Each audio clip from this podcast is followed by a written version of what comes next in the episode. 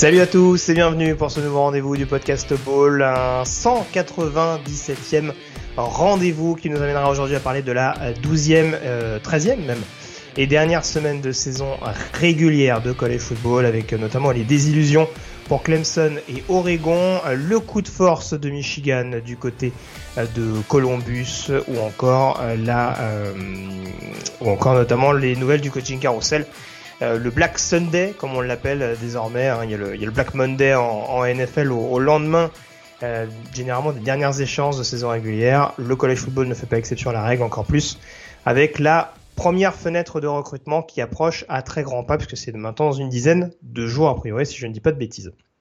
Pour m'accompagner, comme chaque semaine dans cette émission, le rédacteur et fondateur du site The Morgan Lagré, est avec moi. Salut Morgan. Salut Greg, bonjour tout le monde, et je tiens à pré prévenir nos auditeurs qu'ils doivent euh, savoir toute la chance qu'ils ont d'avoir un présentateur comme Greg comme dans cette émission parce que euh, aujourd'hui tu l'as pas facile comme on dit. Alors bravo à toi, bravo à toi et euh, cette cette voilà cette combativité, cette dedication comme on dit aux États-Unis pour présenter Ça. cette émission est tout à fait à ton honneur et je te salue. C'est gentil, je, je te remercie pour ce pour ce bon mot. En effet, et j'attends à tout moment le prix de la combativité du Tour de France. Euh, N'hésitez pas à envoyer le dossard, mais oui, ça doit s'entendre un petit peu. Il y a eu différents soucis médicaux pendant le week-end, euh, dont, dont un rhume euh, qui s'entend. Voilà. Je ne serai pas forcément à 100% dans cette émission, mais voilà, comptez sur Morgan en tout cas pour pour assurer comme toujours. Morgan, on, on, a pas mal d'événements à aborder au cours de cette émission, hein, puisque forcément, qui dit dernière semaine de saison régulière, dit dernier ticket à distribuer pour les finales de conférence, dit notamment scénario un peu ubuesque en fonction des différentes conférences. On va commencer par aborder une conférence où il s'est passé moult choses, euh, mais c'est compliqué de ne pas démarrer par la conférence Big Ten et le game du côté de Columbus entre Ohio State et Michigan.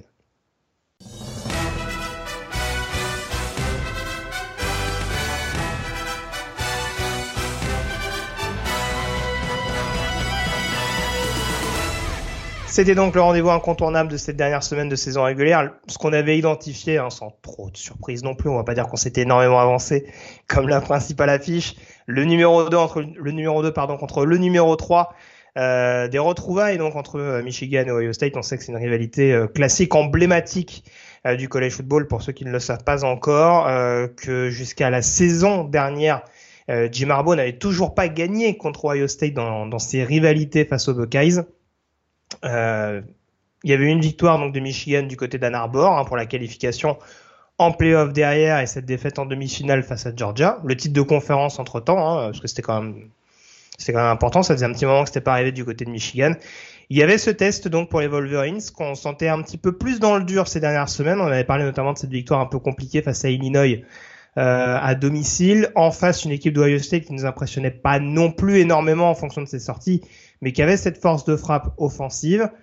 Au final, Morgan, on a eu ce qu'on a souvent eu d'ailleurs paradoxalement dans les confrontations, dans les grosses confrontations de la Big Ten de cette saison, c'est-à-dire un premier acte accroché et un deuxième où tout se, euh, se, se, dissocie presque entre les, entre, les, entre les deux programmes.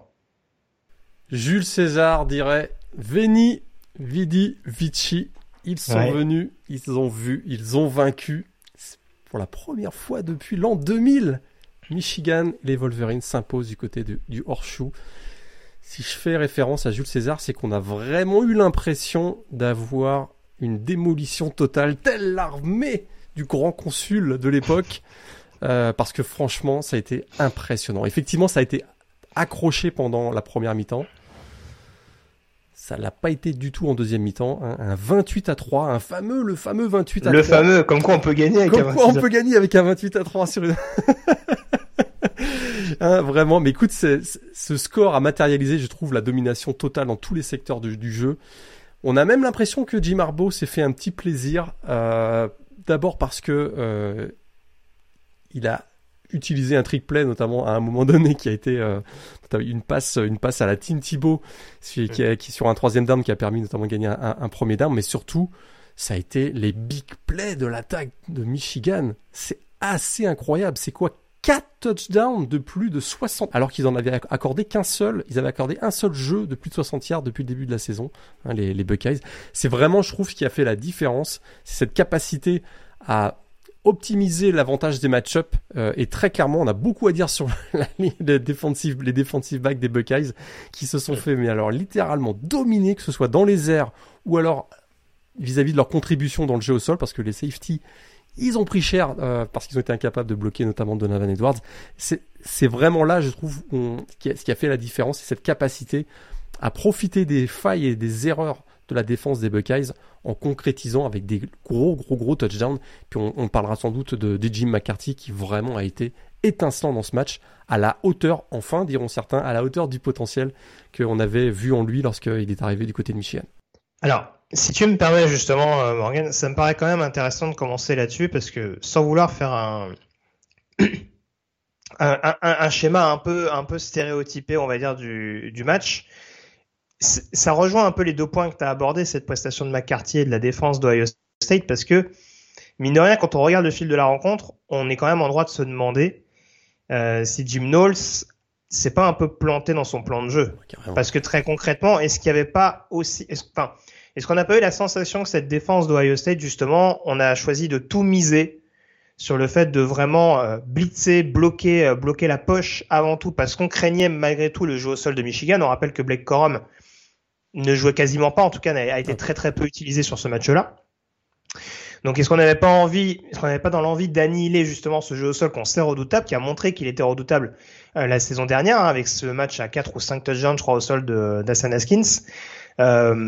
Et au final, on s'est fait avoir, on s'est fait avoir euh, dans les grandes largeurs parce que, comme tu l'as dit, une fois qu'il y avait des plaquages manqués par des cornerbacks, par des linebackers, ou en tout cas des assignations qui n'étaient pas forcément bien comprises, bah, ça s'est payé cash, notamment avec les deux touchdowns de longue distance de Cornelius Johnson. Et qu'à l'inverse, quand on a commencé à considérer un peu plus le jeu aérien, c'est là qu'on s'est fait ouvrir par les courses de Donovan Edwards. Donc c'est c'est là en effet où, où c'est quand même un peu curieux. Alors c'est que sa première année à Jim Knowles du côté d'Ohio State et on sait que le ça fait un petit moment maintenant qu'on le souligne. C'est vrai que le personnel est peut-être pas autant de qualité que ce qu'on a pu voir dans des défenses d'Ohio State ces dernières saisons.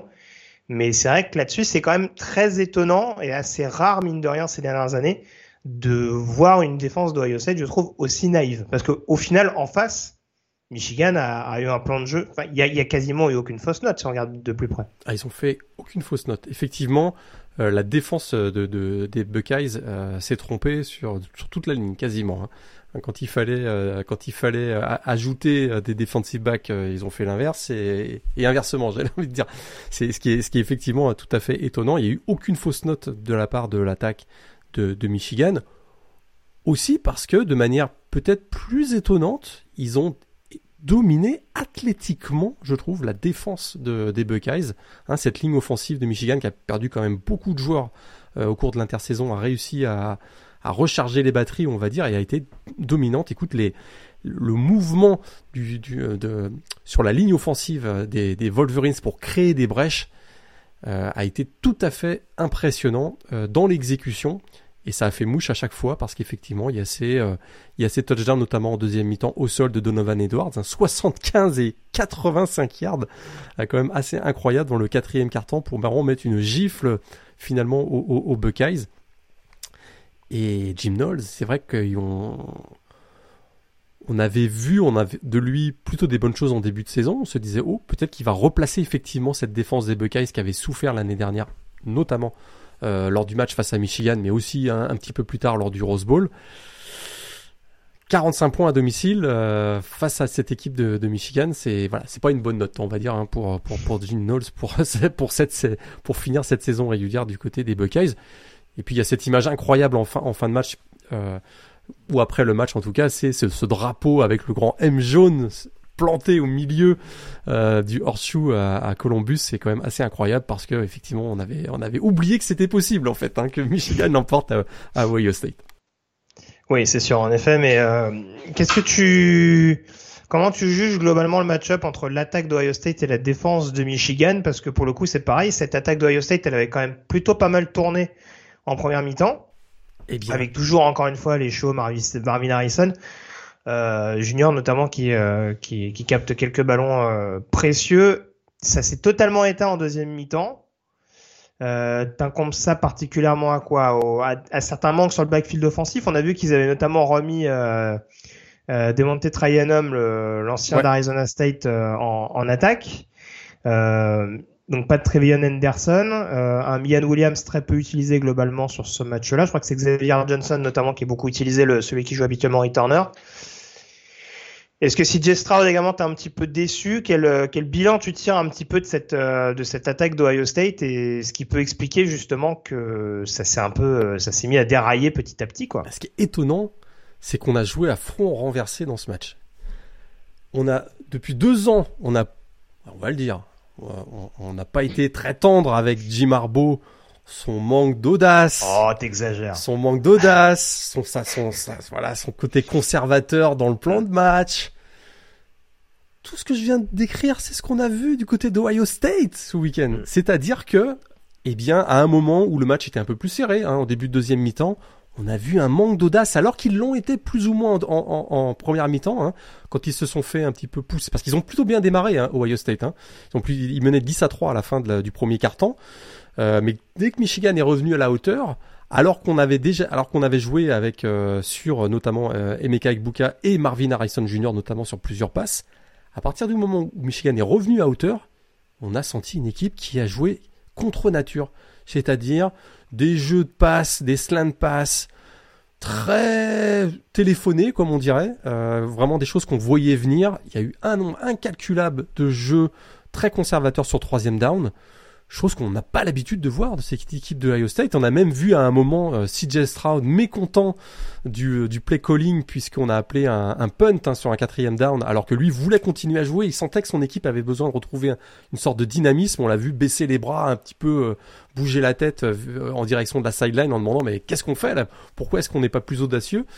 Et c'est ce qui m'a vraiment étonné. Et finalement, je trouve que dans, les, dans le, play calling a endormi l'attaque de, de, des Buckeyes. On voyait beaucoup moins d'énergie et ça a endormi en même temps le public. Ce qui fait qu'on avait vraiment l'impression que le match était à Big House en, deuxième mi-temps. Le public, le, le, le dynamisme et la, et, littéralement la volonté d'aller gagner était du côté de Michigan et pas du tout de, du côté de Ohio State. Alors dans l'exécution, c'est vrai qu'il manquait quand même des éléments majeurs hein, dans cette attaque de, de Ohio State. Faut pas non plus le négliger. Très clairement, Mian Williams n'était pas n'était pas euh, à 100%. Trevion Anderson n'a pas joué. Chip Ryanum, il a, il a joué entre la défense et l'attaque depuis le début de la, saison. On a l'impression que c'était plutôt euh, un pansement sur une jambe de bois, cette, cette, son utilisation, parce que on n'a pas du tout vu d'Alan Hayden qu'on avait vu la semaine précédente. Mm. Et puis CJ Stroud, c'est vrai qu'il y a eu ces deux interceptions aussi qui ont, euh, qui ont aussi euh, fait que ça a ralenti un petit peu le momentum de, de, de l'équipe, quoi. Mais de manière générale, je trouve qu'on a manqué d'audace dans un match qui, euh, où il aurait mérité qu'on en ait, et ça a été du côté de Michigan que ça s'est passé ça. Et puis un problème qui était euh, qu'on avait déjà souligné quand même lors du lors du dernier The Game donc disputé à Ann Arbor, c'est la nervosité. Neuf pénalités du côté d'Ohio State pour 90 yards, donc c'est quand même pas hyper négligeable.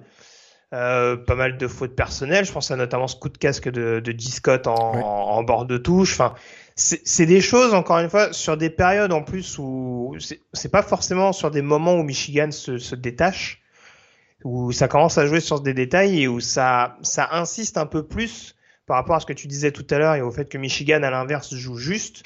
Ça insiste encore un peu plus à, à laisser du momentum à l'équipe adverse, à, à les laisser avoir le maximum de confiance et à montrer justement qu'on commence vraiment à perdre pied petit à petit. Donc, euh, donc peut-être que c'est lié là aussi à, certaines décisions du coaching staff, parce qu'encore une fois, on insiste un peu, mais manifestement et malheureusement pour Ohio State, c'était sans doute pas, c'était sans doute pas le match le mieux préparé de la saison. Mais euh, mais c'est vrai que voilà, ça, a aussi contribué également à, redonner, euh, à redonner vraiment les les coups des franches à Michigan, notamment pour la, pour la fin de cette rencontre. Et voilà, ça, ça insiste aussi peut-être aussi sur cette bataille athlétique, tu le disais, qui a été perdue dans les tranchées avec notamment euh, voilà sur la ligne des joueurs des joueurs assez excellents la O-line hein, euh, des joueurs assez habituels hein, Zach Zinter euh, Ola Oluwatimi enfin ce genre de ce genre de, profils qui se sont qui se sont baladés notamment pour pour libérer des brèches à Donovan Edwards. Tu voulais poursuivre? Commence à voir petite contestation autour de Ryan Day hein, ces derniers jours il y a une hmm. petite musique euh, qu'est-ce que Hein, euh, ils ont quand même 14 5 étoiles dans leur alignement lors de, la, de ce match face à Michigan. C'est 5 de plus que toute la conférence Big Ten. Ouais. Et Euh, ah mais ils les ont tous au poste de receveur, non? Non, j'ai Non, pas tout à fait. D'ailleurs, euh, Tumololaou, on l'a pas tellement vu pendant ce match. Hein. Oui, il, a été, il a été relativement bien compris. Ouais, Tout à fait, hein, qui est un ancien, donc 5 étoiles également. Mais c'est vrai qu'il y a cette petite musique qui commence à venir la même petite musique qui contestait d'ailleurs Jim Harbaugh hein, euh, du côté de, de Ann Arbor, ben on commence à la voir du côté de Columbus maintenant. Est-ce que c'est pas un petit peu, il s'est fait outcoacher comme on dit très clairement sur les deux derniers matchs face à Michigan. Ce qu'on a, ce qu'on voilà, on a beaucoup moqué, on s'est beaucoup moqué de Jim Harbaugh et son incapacité à gagner de game. Hmm. Ben, on commence à sentir cette petite musique et ce qui est incroyable, c'est que CJ Stroud, qui sera peut-être le numéro 1 de la draft euh, la semaine la semaine prochaine, non, euh, au printemps prochain, pardon. Et eh ben écoute, il va quitter Columbus sans titre national, mais surtout sans victoire, voilà, sans titre de conférence, sans titre de conférence Big Ten, t'as tout à fait, et sans victoire face à Michigan euh, en tant que titulaire. Donc c'est assez étonnant. Ah, il n'a pas, il a pas vu du Michigan en freshman? Ah, mais il était, il était, pas il était pas titulaire. Ah, peut-être, peut-être, peut-être. Il était pas. Non, t'as peut-être raison. J'avoue, j'ai pas le. Mais oui, oui, en tout cas, oui, c'est sûr que ça... elle sera une petite, euh, ce sera une petite marque, mais oui, c'est aussi, c'est aussi la magie hein, dans, dans, ce genre de programme. Parce que Ryan Day, c'est quoi? C'est trois défaites sur les deux dernières saisons? C'est ça qui est incroyable. Hein. C'est ces trois défaites sur les et, et, deux face à Michigan. Donc euh, voilà, mais oui, euh, on le sait que The Game c'est un match qui se gagne et voilà, ça peut avoir des, des répercussions. Euh, ça peut jouer dans sa tête sur les 12 prochains mois. Hein. Ils ont laissé combien de jokers à du Marbo à Michigan le temps D'ailleurs, tant qu'ils perdent The Game? Mais d'ailleurs, quand même bravo à Michigan d'avoir été patient avec Jim Harbaugh. C'est vrai qu'on a remanié son, son contrat en baissant pas mal son salaire parce que les résultats suivaient pas, mais euh, on n'a pas non plus euh, jeté l'éponge trop trop vite hein, parce que euh, on a été patient finalement et bah, écoute cette équipe de Michigan va rentrer dans les playoffs avec le statut de favori peut-être. Hein. Donc c'est ah, assez. Ah, tu les vois, ah, tu les tu les emmènes déjà en playoffs. Ah, je crois que quoi qu'il arrive en finale face à Purdue là, en finale de la Big Ten, quoi qu'il arrive, ils seront en playoffs. Très bien. Et on, s'entend qu'ils vont pas perdre contre Purdue.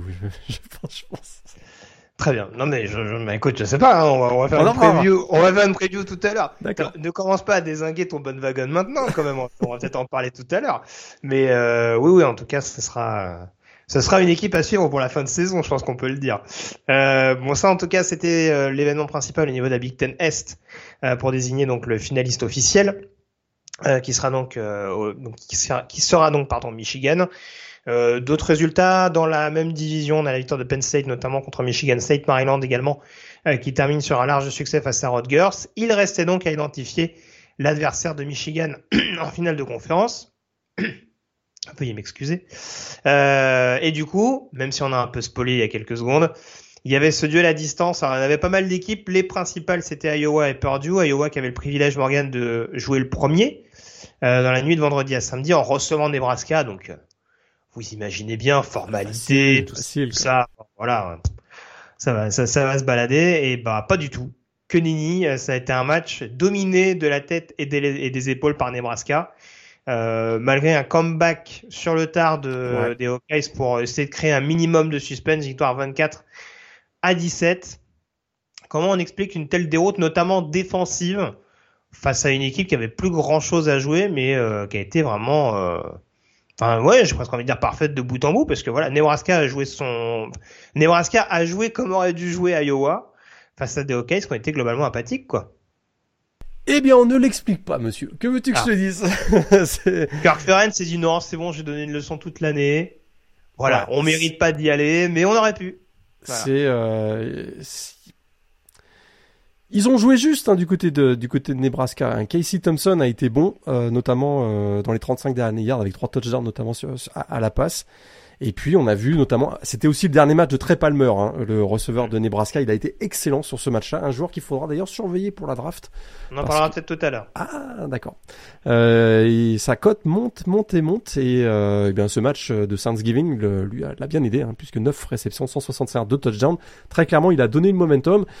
Quand tu mènes de 17 points contre Iowa, généralement, tu t'es pas loin de la victoire, hein, parce que vu la, tête de l'attaque d'Iowa, et, euh, et, donc là, on a vu Alex Padilla qui, euh, a pris le succès, donc la succession pardon de Spencer Petras du côté du poste de quarterback des Hawkeyes. Ça s'est pas très très bien passé et au final, il y a eu une tentative de remonter en fin de match, mais euh, du côté de Nebraska, une belle victoire et peut-être que finalement le fait que Matt arrive du côté de Nebraska, certains joueurs se sont dit va quand même falloir que je montre de quoi je suis capable parce que il euh, y a peut-être des places à gagner déjà l'année prochaine. Hein. donc euh, je pense que ça n'a absolument aucun impact évidemment. Mm. C'est juste pour dire que Matroul arrive du côté de Nebraska. Voilà, c'est ça. On développera également ça un petit peu tout à l'heure avec la, la, rubrique coaching carousel, parce qu'on a dit il y a pas mal de news. Mais en effet, euh, voilà, résultat important pour bien finir la saison du côté de Nebraska et pour ce qui sera donc le dernier match du coach intérimaire en tant que head coach en tout cas, Mikey Joseph.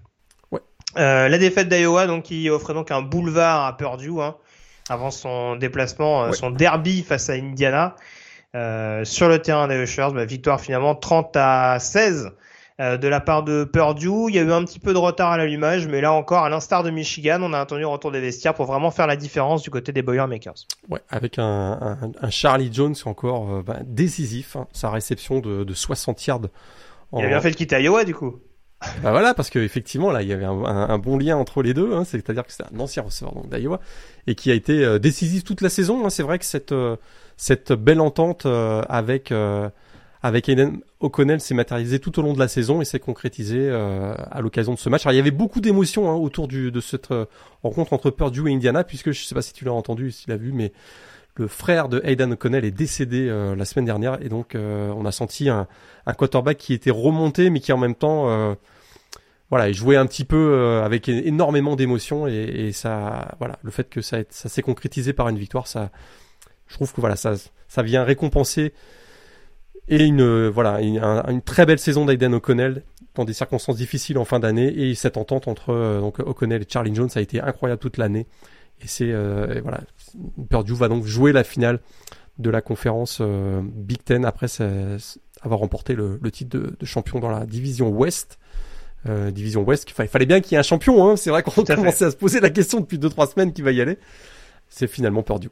À ce rythme-là, Northwestern commence à y croire. Hein, mais euh... Il commençait à se demander s'ils allaient pas y aller, effectivement. Euh, Northwestern, c'est la meilleure équipe, euh, c'est la meilleure équipe du pays, tu sais, hein, dans les matchs joués à l'étranger. Je l'attendais. Et moi, je pourrais dire, j'y étais. Hein. Moi, et en plus, j'y étais. Ce sera ma principale satisfaction de la saison, c'est que j'ai vu la victoire de Northwestern cette saison. Ils euh, peuvent s'auto-proclamer champion quasiment. Ah, tout à fait. Voilà. 11 défaites de suite, donc euh, avec une déroute à la maison pour finir face à Illinois, 41 à, à 3 en l'occurrence. Euh, et on a Minnesota également qui s'impose euh, du côté de Wisconsin, victoire 23 à 16, euh, match qui a peut-être eu des répercussions sur ce qu'on va dire également tout à l'heure à l'occasion du coaching carousel concernant les Badgers un petit peu plus tard. Mais voilà, cette rivalité donc qui tourne à l'avantage des Golden Gophers. On passe à présent à la Pac-12 Morgan. Il y avait ah. des choses importantes également à dire. Alors, le premier point à éclaircir, euh, c'était concernant USC. USC qui était officiellement qualifié pour la finale de conférence depuis sa victoire la semaine dernière du côté du UCLA. Fallait pas malgré tout se prendre les pieds dans le tapis et subir une deuxième défaite de suite, une deuxième défaite cette saison, pardon, face à une équipe de Notre-Dame qui, euh, qui était très en forme dans cette deuxième partie de campagne. Euh, et pour le coup, on s'est pas vraiment fait peur du côté du programme de Los Angeles. Victoire 38 à 27. On a été un peu bousculé dans les tranchées malgré tout hein, par cette par cette vaillante équipe de Notre-Dame. Mais c'est quand même très très dur de réussir à les stopper sur la durée, notamment quand on a un Caleb Williams aussi insaisissable que celui qu'on a vu. Ah, Caleb Williams, il a été, il a été incroyable dans ce match. 18 sur 22 euh, à la passe, 232 yards, euh, un total de 4 touchdowns. Écoute, c'est un match monumental. Il a vraiment, c'est un voilà, c'est un joueur qui depuis euh, depuis un mois, un, mois et demi, il est en confiance, vraiment une, énorme confiance en ses capacités, en ses moyens. Je sais que ça agace certains. On voit que il y a des commentaires à la télé, puis on, voit sur les réseaux sociaux que ça peut parfois agacer certains, mais de manière générale, c'est un joueur qui a une grosse confiance en lui parce que il a des aptitudes incroyables, hein. un bras puissant, un bras élastique un peu à la Patrick Mahomes, très physique, euh, très mobile, euh, complete package, hein, comme on dit en Amérique du Nord, et euh, il a même punté hein, dans ce match. Mais écoute, il a été, il a été incroyable. Euh, il a réussi notamment ce qu'on peut décrire comme un S-man moment. Hein. C'est vrai que cette, cette, course sur un troisième down, il va aller chercher le, le, le, premier down en se faufilant à travers toute la défense. Euh, bon, on puis... rappellera que ces deux tackles lui ont laissé à peu près 35 secondes pour quitter la poche, mais oui, oui, oui, non, c'est vrai. Je, rejoins. C'est vrai, mais il y a, voilà, il, ça a quand même matérialisé, je trouve, cette euh, capacité d'improvisation, euh, alors que d'autres, que quarterback qui n'auraient pas eu ces aptitudes, se seraient couchés sur le ballon pour dire, ok, on va punter. Surtout que là, il y a le l'issue du match n'était pas en péril ben lui, il va avoir cette motivation pour aller chercher le premier down. Et euh, ça, donne beaucoup, beaucoup de confiance à cette équipe. Et quel, incroyable travail de Lincoln Riley quand même en si peu de temps d'avoir réussi à composer euh, et, avoir complètement changé la dynamique de cette équipe qui et de ce programme qui était moribond il y a 12 mois, on s'en souvient même plus tellement c'était on a l'impression que ça paraît loin mais c'est une équipe qui, où il y avait rien, absolument rien, le talent manquait, ils étaient euh, plus bas que bas dans, les, dans, le, dans le recrutement national. En 12 mois, il a recomposé une équipe principalement via le portail des transferts, mais il a très bien fait et la colle a bien pris entre euh, entre tous ces entre tous ces joueurs.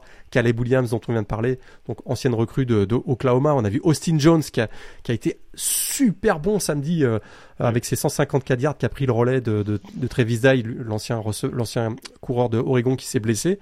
Et puis on a vu Jordan on a vu Jordan Addison, Mario Williams, Tash Washington, Brendan Rice aussi qui réussit un big play. C'est cool. Raleigh Brown qui a été Raleigh Brown, tout, qui est un peu plus incorporé, qui, ouais. qui commence, qui sera, euh, on vous le dit tout de suite, la superstar de l'équipe euh, dans les deux prochaines années. Et, euh, et puis défensivement, on a retrouvé cette capacité à créer des turnovers, à créer des fumbles, à jouer, à, à, être très très bon sur voilà face à face à une attaque de Notre-Dame qui a pas été euh, si voilà ont, Notre-Dame a pas fait un, un, si mauvais match que ça hein. ils auraient pu s'effondrer et puis finalement ils sont restés euh, relativement euh, proches hein, de de USC jusqu'à la jusqu'à la fin. Finalement un Drew Pine a été bon hein, 23 sur 26 notamment à la passe 318 yards 3 touchdowns. C'est un peu probablement un de ses meilleurs matchs je trouve en carrière dans un moment aussi important. C'est quand même à c'est quand même à noter mais Michael les... Mayer n'a pas été mauvais non plus. Non, Michael Mayer a, a pas priori, été mauvais. Deux touchdowns, hein. deux touchdowns si encore. tant est qu'il ait vraiment été mauvais cette saison. Mais... Tout à fait, encore deux touchdowns. Mais de manière générale, il y avait un peu plus d'envie, de dynamisme et de motivation et du côté de USC qui joue à domicile dans un Memorial Stadium qu'on avait, dont on avait voilà, qu'on avait, on avait oublié qu'il pouvait y avoir une grosse ambiance hein, du côté de, de USC. Ça c'est voilà, c'est, ça a concrétisé une belle saison et donc USC termine avec un bilan de 11-1 et se rapproche euh, des playoffs énormément. Je trouve que c'est une équipe qui ressemble beaucoup plus à une équipe de playoffs qu'il y a, il y a, il y a 3, 4, il y a 3 mois, on va dire, au, coup d'envoi de la saison. Tout à fait. Alors, du coup, ce qui était important, du coup, c'était de déterminer son adversaire en finale de conférence. Alors j'avoue que j'avais oublié une option la semaine dernière, mais alors, euh, la Pac-12 ne fait rien comme tout le monde cette saison, hein, euh, parce que du coup euh, on, on, retient les divisions pour mettre des classements globaux euh, à partir de, de ah bah. cette campagne 2022. bah apparemment c'est pas le, le, le bilan général qu'on prend en compte quand il y a un tie-break à 3, mais du coup le bilan en fonction des confrontations, enfin le ah bah bilan là... global des adversaires de la saison. Ouais, là il a fallu sortir le, le cahier de règlement parce qu'effectivement, on a, au final, on a trois équipes à égalité, hein, Utah, Oregon et Washington. Par quoi tu veux commencer? Euh, Bah par le, par le début, si t'es d'accord. Oregon? Par le début. Alors connaissons par Oregon, effectivement. Alors déjà, déjà je t'ai coupé, mais t'allais finir ton propos voulais, sur voulais, cette égalité à 3 Ouais, je voulais juste expliquer le type, parce que ça m'a été posé aussi sur euh, mm. en, en, en, message, en, message, perso ou même sur les réseaux sociaux. Hein, c'est vrai que là, il y avait égalité, donc normalement, on regarde les, conf les confrontations directes entre les trois équipes, mais le problème qu'on avait, c'est que Utah et Washington ne se sont pas affrontés. Donc dans ces cas-là, on regarde euh, la, la deuxième règle, c'est le bilan global des résultats des, de ces trois équipes à égalité contre leurs adversaires communs. Ils ont eu six adversaires communs au cours de la saison. Bah, pas de chance, ils ont un bilan identique de 5-1. Euh, donc dans ces cas-là, on passe à la, à au tiebreaker suivant et à ce moment-là, on regarde en fait dans les matchs intra-conférence, on prend la difficulté du calendrier, c'est-à-dire qu'on prend le bilan global des équipes contre qui ils, ont joué et le meilleur, le meilleur calendrier entre Utah, Oregon et Washington, c'est celui de Utah. Ah, pas grand-chose d'ailleurs, mais euh, à une victoire près finalement. Utah avait un meilleur, en tout cas, les équipes qu'ils ont affrontées avaient eu un meilleur bilan, global. C'est ce qui a expliqué pourquoi dans ce tie-break, Utah s'en est sorti avec une place en finale de la Pac-12. Ouf, c'est terminé. Voilà. Alors du coup, un mot rapide sur Oregon, euh, le grand grand perdant, puisqu'on va en aborder un autre dans quelques secondes, mais alors euh, là c'est vraiment un fiasco total euh, cette deuxième mi-temps, notamment de la, enfin même ce quatrième quart, hein, je pense qu'on peut le dire, de la part des joueurs de Dan Lanning, qui menait donc de 21 points, 31 à 10 à un moment donné, et qui se sont écroulés littéralement pour pour céder la Civil War à, Oregon State, et du coup abandonner donc cette qualification qui leur était promise plus ou moins euh, à 15 minutes de la fin euh, en finale de conférence euh, Pac-12. Et menait 31 à 10 à 20 minutes de la fin. Alors c'est vrai qu'il y avait un Bonix qui jouait sur une jambe, mais qui n'avait pas eu besoin jusqu'à présent de, forcer dans son jeu au sol. Hein. ça se passait plutôt très bien, 327 yards de touchdown à la passe. On pensait que l'équipe était à l'abri d'une mauvaise surprise, et écoute, fiasco, déconfiture totale, un choke écoute, comme on en a rarement vu ces dernières années. Alors moi, je, alors moi, je veux bien qu'on tape sur le coaching staff de Ohio State, mais euh, je pense qu'il faut dire deux trois trucs sur celui d'Oregon quand même, parce que, alors, le, le punt cafouillé euh, juste devant la end zone, bon ça on va dire que c'est la faute à pas de chance, hein, parce que du coup ça redonne une possession à Oregon State euh, en position goal line, donc forcément c'est voilà, tu, tu concèdes 14 points en à peine une minute. Euh, bon, c'est pas, ça fait un petit peu tâche sur le papier, mais voilà, c'est des choses qui peuvent arriver. Mais comment à 30, comment, le score était de combien? 31-28 Comment à 31-28 tu, tu joues une quatrième dans tes 30 yards dans un moment où le momentum il est clairement pour les Beavers? Sur les 28, ouais. C'est, enfin, là franchement, j'avoue, j'ai pas compris. Honnêtement, et c'est pas la première fois cette saison que il y a des décisions de de, enfin, en tout cas validé par Dan Lenning qui me font un peu sourciller. Et là, sur ce match-là, ouais, c'est vraiment, euh, vraiment, on a tendu le bâton pour se faire battre. Alors après, certes, il y avait le temps. Et il me semble qu'Oregon, ils ont quelques opportunités, quelques quatrièmes en, dans la moitié de terrain adverse pour éventuellement être susceptibles de s'imposer en fin de match. Mais c'est pas normal de laisser, de laisser autant d'espoir à Oregon State. À la limite, pun dans un premier temps et t'essaieras de récupérer le momentum plus tard, mais euh, bah, je suis 100%, je suis 100% d'accord avec toi parce que c'est vrai qu'on a tendance à oublier ce, ce, ce, ce, play, ce play call désastreux parce que effectivement en, toute fin de match, Oregon a réussi à remonter le ballon pour se présenter à, à 5 yards de la ligne et euh, évidemment on va se faire bloquer sur quatre tentatives avec d'ailleurs les deux derniers calls le, sur le troisième down et sur le quatrième down là aussi il y aurait beaucoup à dire parce que je trouve que c'est ça a été des choix très très mauvais euh, qui ont été appelés alors pour tenter de réussir le touchdown de la gagne. Mais c'est. On va en reparler du coordinateur offensif d'Oregon. Ouais, tout à fait. Qui, à mon avis, euh, ouais, ouais. On va, on va, en reparler tout à l'heure. Oui, oui. Et, euh, et, et euh, parce qu'effectivement, donc y a, y a, on, est focalisé sur cette fin de match où on se dit, ben Oregon euh, a eu l'occasion en, or de finalement l'emporter, mais on oublie ce play call désastreux. Effectivement, faire tenter une quatrième tentative sur ses propres 28 yards, alors que très clairement le stade est en feu, hein, ça se joue à Oregon State, le stade est en feu et que l'équipe des Beavers s'est mis dans l'ambiance incroyable du stade et il y a un momentum terrible. Et, ce qui était évident qu'il allait arriver est, arrivé, c'est-à-dire qu'Oregon l'a emporté, Oregon State pardon l'a emporté en réussissant d'abord le touchdown donc sur cette euh, après avoir récupéré le ballon sur cette quatrième tentative et en défensivement en, en, stoppant donc les Ducks qui s'étaient pourtant présentés dans la red zone euh, en toute fin de rencontre. Écoute, c'est un, j'ai rarement vu une déconfiture pareille pour une équipe de. Et l'enjeu était quand même assez incroyable. C'est-à-dire que mhm. c'était une finale de conf au bout. Et on avait, et on n'a pas, on n'avait pas exclu qu'Oregon pouvait même se glisser dans un scénario qui, certes aurait dû être chaotique devant eux, mais ils n'étaient pas complètement éliminés des playoffs. Hein. C'est vrai que cette année, on sent que s'il y a une année où il peut y avoir une équipe à deux défaites en playoffs, c'est bien cette année.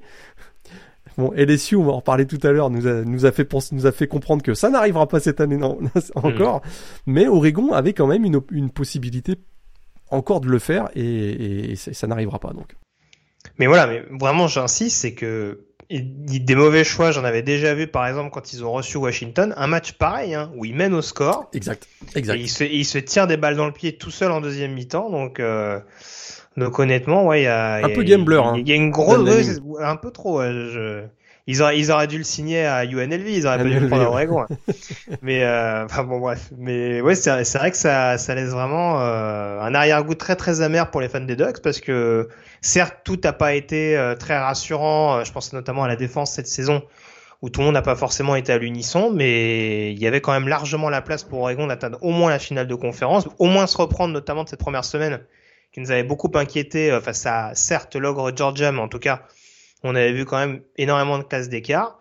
Euh, et là, malheureusement, voilà, pour quelques pour détails euh, un petit peu un petit peu euh, vendangés par le coaching staff, bah, Oregon restera à quai en l'occurrence pour cette finale de conférence. Ouais, et beau boulot quand même de Jonathan Smith, le head coach hein, des, des Beavers, euh, lui qui avait pris le, le, programme donc de Oregon State après une saison horrible de 1-11.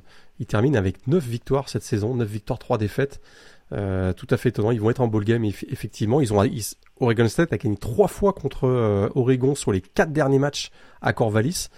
Euh, donc les Beavers, une équipe qu'on on n'avait pas forcément sous-estimé. Hein. Tu vois, dans les previews, on avait dit que ça pouvait être un underdog, mm. une équipe qui pouvait venir partager peut-être les, les, les gros candidats. Ben, c'est exactement ce qui s'est passé avec cette victoire face à Oregon. Et on répète, équipe extrêmement jeune hein, sur le papier. Il y a beaucoup de starters assez jeunes et ça va être une intersaison extrêmement décisive pour Oregon parce que s'ils perdent quelques quelques prospects intéressants, euh, enfin voilà, on, on, cite les cas un petit peu habituels, mais euh, Bonix en attaque, Noah Sewell, Christian Gonzalez en défense, euh, que le recrutement est pas forcément euh, au rendez-vous. Attention quand même, attention parce que là je trouve qu'il y a un virage qui peut être qui peut être un petit peu problématique pour le programme de Eugene. Vas-y, je fais ce Ouais, juste pour finir avec Oregon State, le seul point noir ça a été euh, la performance du quarterback, un Ben Gulbranson qui a été. Écoute, ils ont quand même gagné ce match-là en, en, convertissant seulement, en complétant seulement six passes. Euh, mais on se dit que avec euh, un avec un quarterback euh, qui irait peut-être chercher via le portail des transferts, cette équipe d'Oregon State l'année prochaine, ça peut être vraiment une équipe intéressante à suivre. Et y a, on sent qu'il y a une dynamique vraiment du côté de, du côté des Beavers. À voir. Donc cette défaite d'Oregon qui profite donc à Utah. Ça aurait pu profiter également à Washington, hein, euh, vainqueur 51 à 33 sur le terrain de Washington State. Hein. Un match qui était très accroché. Il y avait 30, euh, c'était combien? 35 à 33 à la fin du troisième quart. Ouais, super match. Super match. Hein. J'ai, j'ai pris mon pied à regarder ce match-là, l'Apple Cup en fin de soirée samedi. Là, c'était vraiment vraiment bien. Là. Hyper spectaculaire. Ouais. Ça pour le coup, je sais pas si ce sera dans ton top 3 parce qu'il y a pas mal de matchs. Mais en, en attendant, ce Wazoo Washington était assez plaisant à suivre. Et donc Utah qui a mis moins de suspense hein, pour se défaire de Colorado. En même temps, c'était Colorado en face. Euh, victoire 63 à 21 sur le terrain des Buffalo. Ça t'a fait sourire, dis donc. Ouais, dans la grosse défense toujours de Colorado. Hein.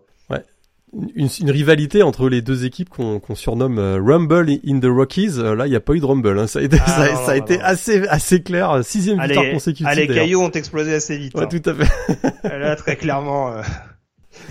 ouais, et Utah était très bon et a, et a, capitalisé sur sur ses forces, hein, c'est-à-dire euh, un jeu au sol dominant, trois touchdowns encore pour euh, Jack Winden Jackson et on a vu un Cameron Rising meilleur face à une opposition euh, plus faible que les matchs qu'il voilà, a eu. D'autres relatifs, on est d'accord. Mais alors le grand paradoxe de cette conférence et c'est aussi ça qui me faisait douter la semaine dernière, c'est que donc Utah par rapport aux critères que tu évoquais tout à l'heure jouera la finale de conférence. Mais c'est peut-être Washington qui a le plus de chances de jouer en Rose Bowl. Tout à fait, parce que euh, c'est pas le finaliste vaincu qui est automatiquement au Rose Bowl. C'est potentiel. C'est d'ailleurs, j'ai regardé, c'est le, le Rose Bowl va, va se baser en fait sur le classement du CFP. Mm. Donc la deuxième meilleure équipe de la Pac-12 si USC va pas en playoff, euh, ce sera ce sera donc euh, Washington qui représentera la Pac-12 lors du euh, lors du Rose Bowl. Et je trouve que euh, c'est plutôt mérité parce que je t'avoue que, bah, sauf si, si Utah gagne, on, on, la finale de la Pac-12, on n'en parle plus, hein, mais, mais, euh, mais je trouve que c'est plutôt mérité et peut-être qu'un jeu un peu plus séduisant que celui de Utah pour le, pour le Rose Bowl.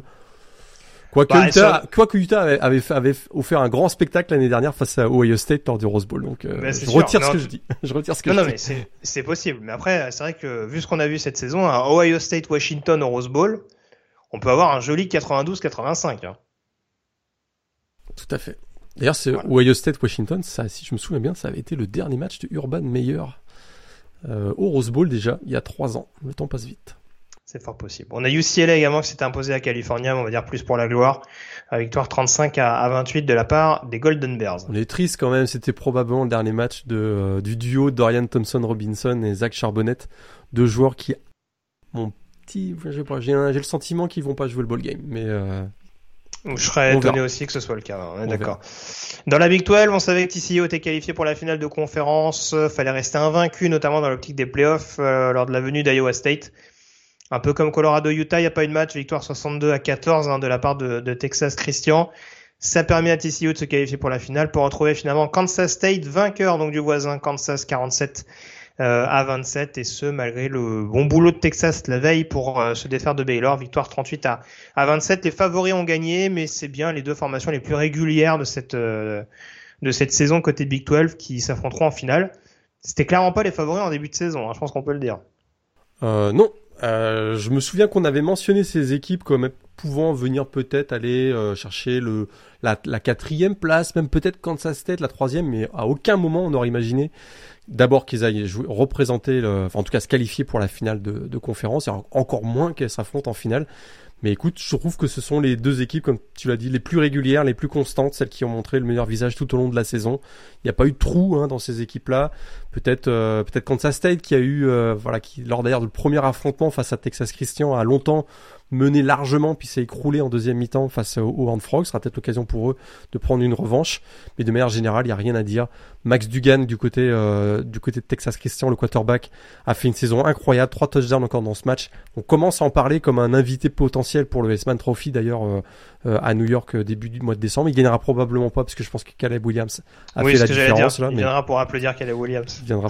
Ça c'est pas, pas, gentil ça. non c'est pas gentil. C'est probablement la vérité. Oui oui oui, il est pas favori, c'est ce que je voulais dire. On peut on peut décrire le réel dans cette émission non? Bon. En tout cas et on a vu aussi voilà on a vu un très bon Kendra Miller aussi du côté de, TCU, puis du côté de, Kansas euh, State. On avait peur au, euh, du moment de la blessure de Adrian Martinez, mais très clairement, le, vétéran Will Howard euh, a apporté une certaine stabilité à une équipe qui peut compter voilà sur des joueurs comme Hughes Vaughn au, sol et une équipe qui est très très solide, très disciplinée vraiment à l'image de leur coach hein. et je trouve que ça récompense voilà ça récompense deux belles saisons, celle de Kansas State et celle de Texas Christian. Kansas State qui va jouer sa première finale de Big 12 depuis 2003. On en avait parlé la semaine dernière, depuis cette finale qu'ils avaient remportée face à Oklahoma. Très bien. On a fait le tour, tu on peut passer à la CC On passe à la CC. Bah parce qu'après Oregon, euh, il y a une autre équipe quand même hein, qui qui peut s'en mordre les doigts, euh, les phalanges, euh, les poignets. là, là, c'est dans le, le loupé dans les grandes proportions. Alors, on t'en avais parlé notamment ces dernières semaines. C'est vrai que ce match face à South Carolina, ça avait tout du match au piège même si les Gamecocks n'étaient pas habitués euh, ces dernières années à battre, euh, à battre Clemson. Euh, là, en l'occurrence, victoire 31 à 30 pour South Carolina.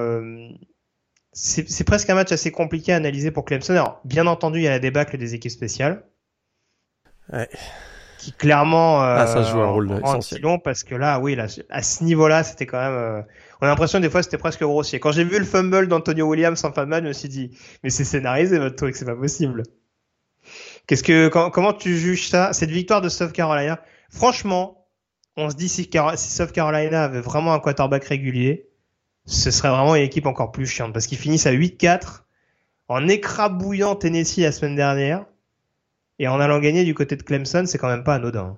Ils sont, écoute, ils sont métamorphosés depuis deux semaines et je peux pas m'empêcher de penser que cette métamorphose, elle arrive en même temps que la métamorphose de leur quarterback titulaire. Parce que, écoute, euh, je l'ai. Sur ce match-là, c'est quand même, euh, c'est quand même un coup oui, un coup non. Hein. Il y, a des moments où tu te dis, euh, je sais pas ce qu'il fait, mais il le fait. il a l'air plus en confiance quand même. Je trouve qu'il a, il a retrouvé une confiance parce que il a retrouvé une et d'ailleurs, on lui permet de lancer beaucoup plus le ballon parce que j'ai l'impression que sur le, la sideline, le coaching staff observe également qu'il est plus en confiance. Hein. Il a fait quand même pas mal de matchs où il, était à peine à 20 lancés par match. Là, il est à 39 sur, cette, sur ce ah match. Non, non, mais bien sûr. Et tu vois, pour reprendre par exemple un, un symbole du match, tu as cette quatrième euh, et une, je crois, où il fait le long lancer sur Juju McDowell, où tu te dis, ah oh, mais putain, mais c'est énorme cette action, ils sont en goal line et tout. Et derrière, il fait un lancer tout pourri, intercepté par Mikens. Et là, tu te dis, ouais, quand même, pas T'as le droit d'être un peu consistant, mon garçon. Hein. T'as le droit d'essayer d'être un peu plus, voilà, d'être un peu moins foufou, quoi. Mais, mais j'entends parfaitement ce que tu veux dire. Oui, on sent que déjà c'est beaucoup. Il y a, y, a, y a, eu, il y a un avant et un après Tennessee. Ça, je suis d'accord avec toi. Voilà, on sait pas. Il faudra creuser, voir ce qui s'est passé euh, au début du mois de novembre du côté de du côté de Columbia, parce que ça a été, coup de cette métamorphose de cette équipe hein, qui vient quand même de taper deux équipes du top 10. Mmh. C'est quand même assez incroyable et qui viennent de sortir euh, donc les les Gamecocks, ils viennent de sortir successivement Tennessee et Clemson de la course au playoff. Euh, et c'est la première fois d'ailleurs dans l'histoire du programme de South Carolina que euh, les Gamecocks remportent deux victoires euh, consécutives face à des équipes du top 10, donc assez étonnant. Et effectivement, c'est une équipe qui finit 8-4, qui a de qui a de beaux atouts. dans le jeu au sol, on sait qu'il y a Marshall Lloyd euh, il a été un petit peu moins utilisé et moins bon sur ce match-là face à la, grosse ligne euh, défensive de Clemson. Ça s'est vu qu'il a été plus en difficulté, mais c'est un joueur qui a un talent incroyable. Alors on sait qu'il y avait également Antoine Wells hein, qui a été euh, une des révélations de la saison du côté de South Carolina, lui qui arrive de FCS. Mais euh, défensivement, c'est une équipe qui va, qui va, qui, peut être très solide, qui a fait de beaux recrutements. On a vu que Jordan Birch, euh, progressivement tout au long de la saison, cet ancien prospect 5 étoiles, s'est imposé, même si ça manque de constance encore aussi dans son jeu. C'est une équipe qui a des atouts et euh, on en parlera l'année prochaine, je crois, de cette équipe de South Carolina. Ouais, je pense. Non, mais franchement, c'est vrai qu'il y a ça continue de se développer en tout cas. Je sais plus quel a été leur bilan la saison dernière. Je me demande si c'était pas 7-5 ou quelque chose comme ça. Mais au moins, il y a, on voit que ça. Déjà, ils finissent, ils finissent mieux les saisons qu'ils les commencent. Ouais. Et euh, voilà. Et en plus, je trouve qu'il y a quelques petits regrets parce qu'il y a cette défaite, par exemple, contre Missouri il y a quelques semaines. Où on peut se dire que leur bilan aurait pu être un peu plus flatteur, mais en l'occurrence, euh, je trouve ça continue de monter en puissance depuis l'arrivée de Shane Beamer et ça c'est pas une mauvaise chose. Combien? 7-6, ouais, c'est hyper, ah, 7-6, ouais. ils étaient 6-6 et ils gagnent le, le ball, ils gagnent le fameux, euh, maillot ball. Le maillot ball avec la, avec la douche de mayonnaise. Avec la douche de maillot. Comment oublier euh, des choses pareilles. euh, alors du coup, cette défaite de Clemson, elle change pas mal de choses, parce que ça aussi, c'était un de mes scénarios un petit peu euh, loufoque de la semaine dernière. Je me suis dit, tiens, si North Carolina perd contre NC State et que Florida State bat Florida, bah, il y a peut-être moyen, enfin, que, Florida State batte Florida, ça n'avait pas d'impact sur le, sur le bilan intra-conférence. Mais en tout cas, ça aurait permis d'avoir un, un meilleur bilan global. Ouais. En tout cas, un bilan équivalent pour éventuellement jouer un ticket pour l'Orange Bowl euh, si Clemson allait en playoff. Le problème est réglé puisque North Carolina s'est écroulé à nouveau à domicile contre NC State. Euh, défaite 30 à 27 de la part des, euh, des Tar Heels. Euh, Florida State s'est imposé 45 à 38 contre Florida. Alors Autant Caleb Williams a été insaisissable, que dire de Jordan Travis? Je pense qu'il y a encore des défenseurs de Florida qui font des demi-tours sur eux-mêmes en train de le rechercher. Incroyable. C'était euh, c'était assez dingue euh, les, les, les, les, comment dire les, les scrambles qu'il a été capable de faire pour aller notamment chercher quelques touchdowns. Euh, Et du coup et du coup c'est le vainqueur de Clemson North Carolina qui jouera l'Orange Bowl, je pense qu'on peut le dire. Alors que alors que à mon humble avis, la meilleure équipe de la CC actuellement c'est Florida State. Euh, oui, écoute, sur, le dernier mois, ils sont irrésistibles. Dans le bah, jeu au sol. En fait, en fait, le, en fait, le problème pour eux, excuse-moi, je te coupe. Le problème pour eux, c'est qu'ils ont joué les trois matchs les plus importants trois semaines de suite. Exact. Ils ont joué coup sur coup, NC, euh, ils ont joué coup sur coup, Wake Forest, NC State, Clemson. Ouais. Et c'est vraiment dommage parce que cette équipe est actuellement vraiment séduisante. Je trouve que euh, ça, ça aurait eu de la gueule parce qu'on voit que euh, à l'Orange Bowl et même va être champion de la CC, une équipe qui euh, soit Clemson qui très clairement euh, n'est pas à la hauteur des équipes de Clemson des, des dernières années et c'est une année voilà une année creuse on va dire pour pour le programme de Clemson. On n'a presque pas parlé de Wagalele, hein, mais je pense qu'on va arrêter de tirer sur l'ambulance. Hein. On va arrêter de tirer sur l'ambulance. Ah, je suis d'accord avec toi. C'est voilà. C'est pas le successeur annoncé de Trevor Lawrence. Ça, ça, on est, ça, on est, ça, on est d'accord. oui, je crois que maintenant on peut le dire. Mais on, on, on savait avec euh, avec le, le, le, prospect 5 étoiles qui arrive, c'était une année de transition. Je crois très clairement. Maintenant, on s'aperçoit que c'était une année de transition et Kate Klubnik sera le quarterback titulaire la saison prochaine du côté de du côté de Clemson et en même temps du côté de UNC. On termine la saison, si je me trompe pas, euh, avec deux défaites. Donc on arrive euh, un peu moribond à cette finale d'ACC qui écoute euh, n'est pas je trouve n'est pas autant excitante qu'elle aurait pu l'être et euh, on se demande si finalement la, meilleure équipe de la conférence n'est pas n'est pas absente de ce match-là finalement. Oui, hein, c'est sûr, c'est sûr. NC State aura bien bataillé. Hein. Je sais pas combien ils ont de quarterback cette saison, mais euh, Quatre, même, ils, en étaient, euh, ils en étaient au quatrième là avec Ben même Finlay. Ben Finlay. euh, Écoute, il a fait le taf. Hein. Bon, c'est la défense de North Carolina en face. Hein, on va se calmer, mais euh... non, mais, non, mais voilà. Je veux dire, avec, euh, avec les nombreux changements de, de quarterback qu'ils ont eu, je trouve qu'ils terminent quand même avec une fiche assez honorable. Ils ont battu, par exemple, Florida State dans une fin de match qui était, euh, qui était assez compliquée. Donc, euh, Ouais. Puis Drake, ouais. kudos à, à Dave Doran, comme on dit.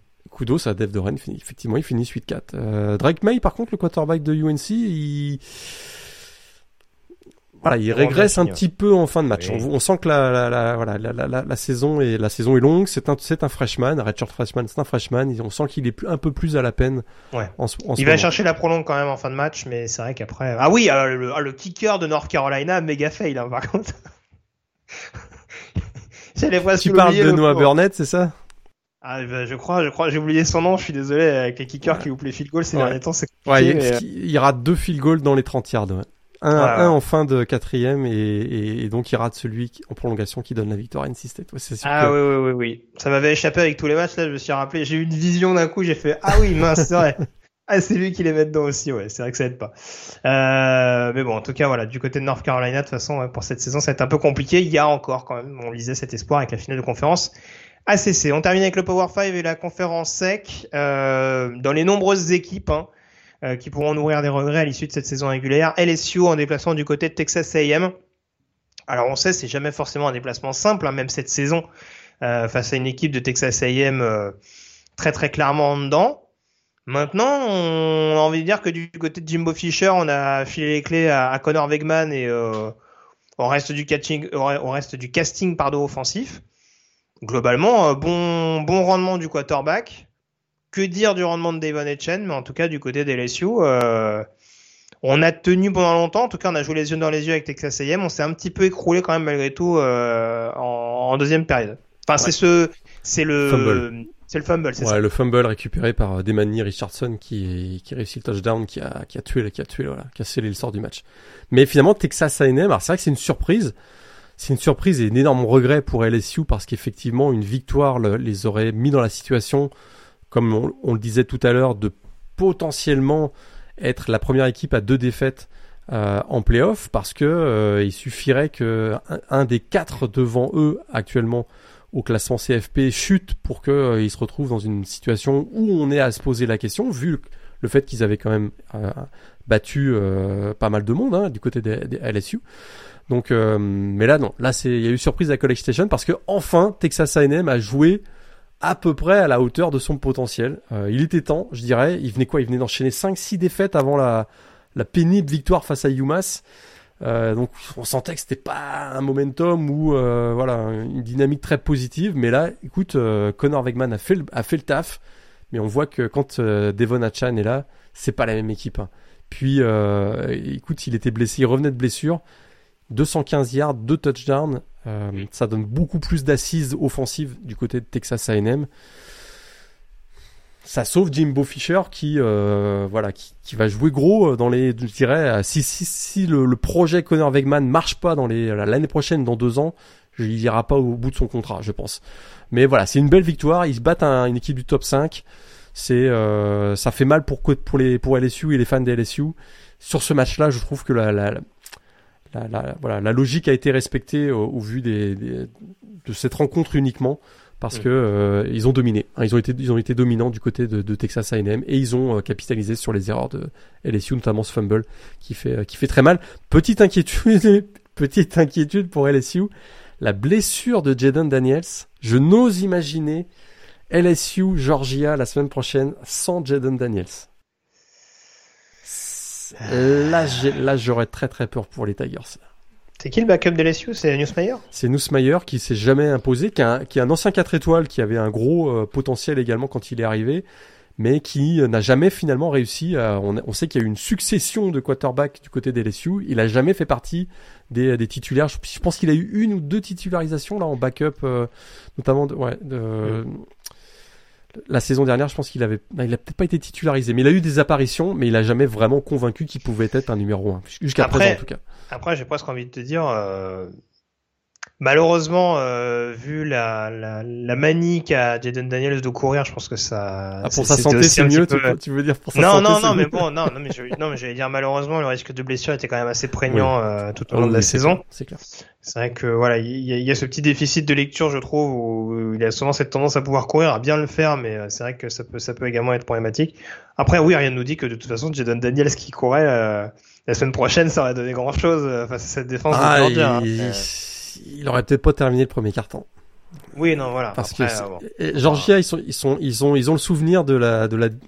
Ça avait pas été une déroute, mais de la défaite, large défaite qu'ils avaient encaissée en finale de la SEC, l'époque Joe Burrow, etc. Ils l'ont encore en, 2019, en tête. Ouais. Je crois qu'ils vont être énervés, nos amis de Georgia. Bah, écoute, bah, ils prennent LSU lors de leur année 2019. Ils prennent LSU, je crois, en finale de conf en 2011, la fameuse.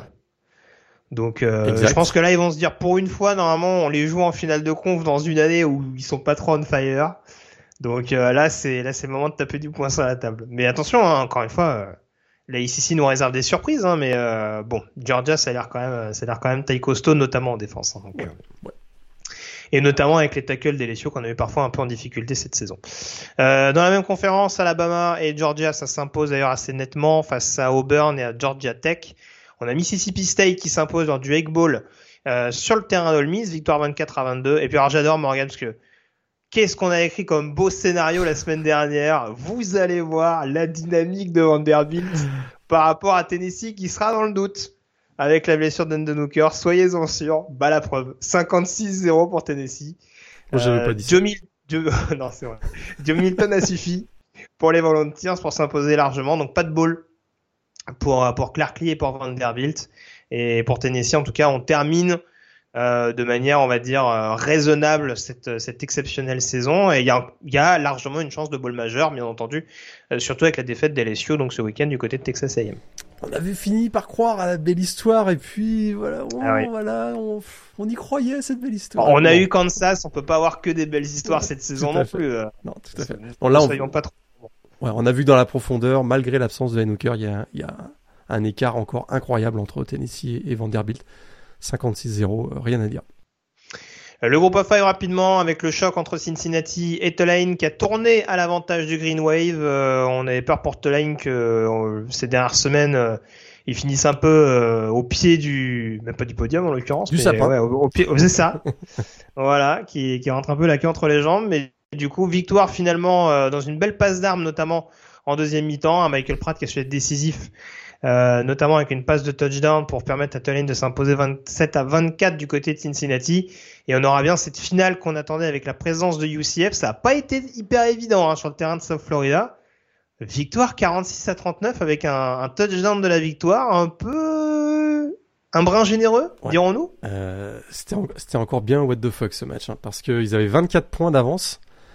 Euh, je parle de UCF face à South Florida, ce qui était à peu près la logique était respectée, hein, puisqu'on rappelle que, South Florida est rentré dans ce match, hein, donc dans cette euh, guerre de l'autoroute euh, 4 hein, du côté de la Floride. Oh, Euh. Ils avaient un, ils avaient un bilan de 1-10, donc on se disait c'est c'est une petite promenade dans le parc, hein, comme on dit pour nos amis de UCF. Euh, pas du tout. Ils se sont fait remonter et il a fallu effectivement un dernier drive. Encore Mickey Keane, hein, qui, euh, qui, rentre, qui rentre un peu comme Superman ou, euh, ou Zorro dans les fins de match, puisque c'est encore lui qui a mené le drive euh, de la victoire avec cette passe donc vers euh, Alec Holler. Voilà, un catch spectaculaire, controversé, tu dis peut-être? Un, petit- Ouais. C'est limite. Ouais, ouais, je- c'est- C'est limite. Euh, Bah, je- si tu veux, je vois des pieds un peu à peu près partout. Partout sauf dans le terrain, ouais, zone, c'est ça. mais bon, pourquoi pas hein, euh, Moi, j'ai rien contre, hein, mais Effectivement. En tout cas, c'est dans les, c'est à 20 secondes de la fin et euh, alors que le score était de 39-38 en faveur des Bulls, donc euh, ça aurait été une énorme surprise. Et là, ça aurait été aussi un choc euh, d'anthologie de, nos- de nos amis de UCF. Finalement, ils s'en sortent avec une victoire 46-39, donc acquise à 20 secondes de la fin. Et ça leur offre donc un ticket pour euh, pour la finale de l'AAC qu'ils vont jouer du côté de la Nouvelle-Orléans sur le terrain de Tulane. Et alors, si j'anticipe euh, sur le top 3, hein, mais alors, euh, si vous, si, si à tout hasard vous avez la possibilité de regarder un match AAC ce week-end, n'hésitez pas. hein. Vous, vous ne serez pas déçus quoi qu'il arrive. hein. Il y a eu des matchs absolument what the fuck partout. Euh, la, vi- la victoire de Tulsa à Houston, qui, bon, malheureusement, ça en reparlera également dans quelques secondes, n'a pas suffi à sauver le, le head coach des, euh, des Golden Hurricanes. Euh, on a la victoire de SMU face à Memphis 34 à 31. Et on a euh, un match étonnamment offensif entre East Carolina et Temple. Va falloir en parler du fils de Kurt Warner à un moment donné parce que ça? eh, il, produit quand même. Hein. Il nous fait du Holton Allers bis là depuis bah, quelques semaines. Écoute, euh, c'est assez étonnant. Et quoi, il, a encore fait 400 yards sur ce match-là à la passe, je crois. Hein? À peu près, ouais. Alors, quand tu connais les standards de Temple, ah oui, 527, 527. Quand tu connais les standards de Temple, déjà c'est pas vraiment une équipe réputée pour son attaque, encore moins pour son attaque aérienne.